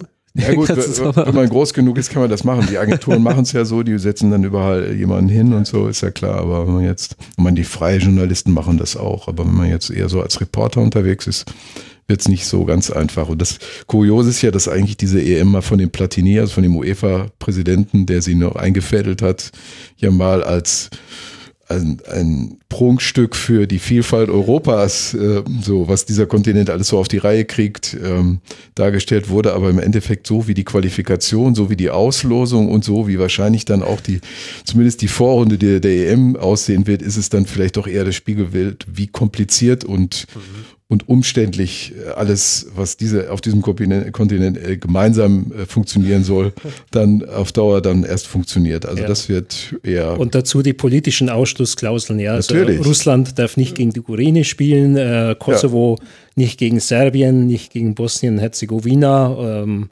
also ja, aber Günther, Politik und Fußball sind. haben doch nichts miteinander zu tun. Ich verstehe nee, nee, gar nee, nicht, warum du jetzt absolut. hier diese Ebene aufmachst. ja. Na gut, äh, vielleicht, vielleicht schaffen wir es ja äh, während der EM, dass du uns mal irgendwann von dem Flughafen aus äh, dann in einem Kurzpass erzählst, wie es gerade ja. so läuft äh, bei der Europameisterschaft. Da bin ich gespannt, wie dann so die Flüge zwischen Rom, Kopenhagen, Baku, na gut, da fliegst du nicht hin und anderswo funktioniert. Ich danke euch beiden sehr, dass ihr euch die Zeit genommen habt hier für die Schlusskonferenz Nummer 250. Zum einen Christian Eichler mit seinem Debüt hier, lest seine Bücher und lest seine Artikel. Vielen Dank, dass du mit dabei warst, Christian. Sehr gerne, hat Spaß gemacht. Das freut mich sehr. Ihr müsst seine Bücher und Artikel lesen, weil er nicht bei Twitter ist. Ja, ja. das ist ein großes Manko. Ja, ja, aber da passen auch die Bücher nicht rein, oder? Ich weiß nicht, wie viel. Ach, die kann man oh, gut verlinken. Ja. Genau. Heutzutage gibt es Threads, die sind länger als jedes Buch. kannst du ja zur, zur EM kannst du es ja überlegen, dann, wenn man, wenn du, wenn du Wartezeit hast am Check-in. Ja. Dann. Gute Idee. er sagte gute Idee, aber sein Gesicht hat irgendwie nicht mitgesprochen, liebe Hörerinnen und Hörer, um das kurz zu übersetzen. Muss ja auch nicht sein, muss ja nicht jeder sein.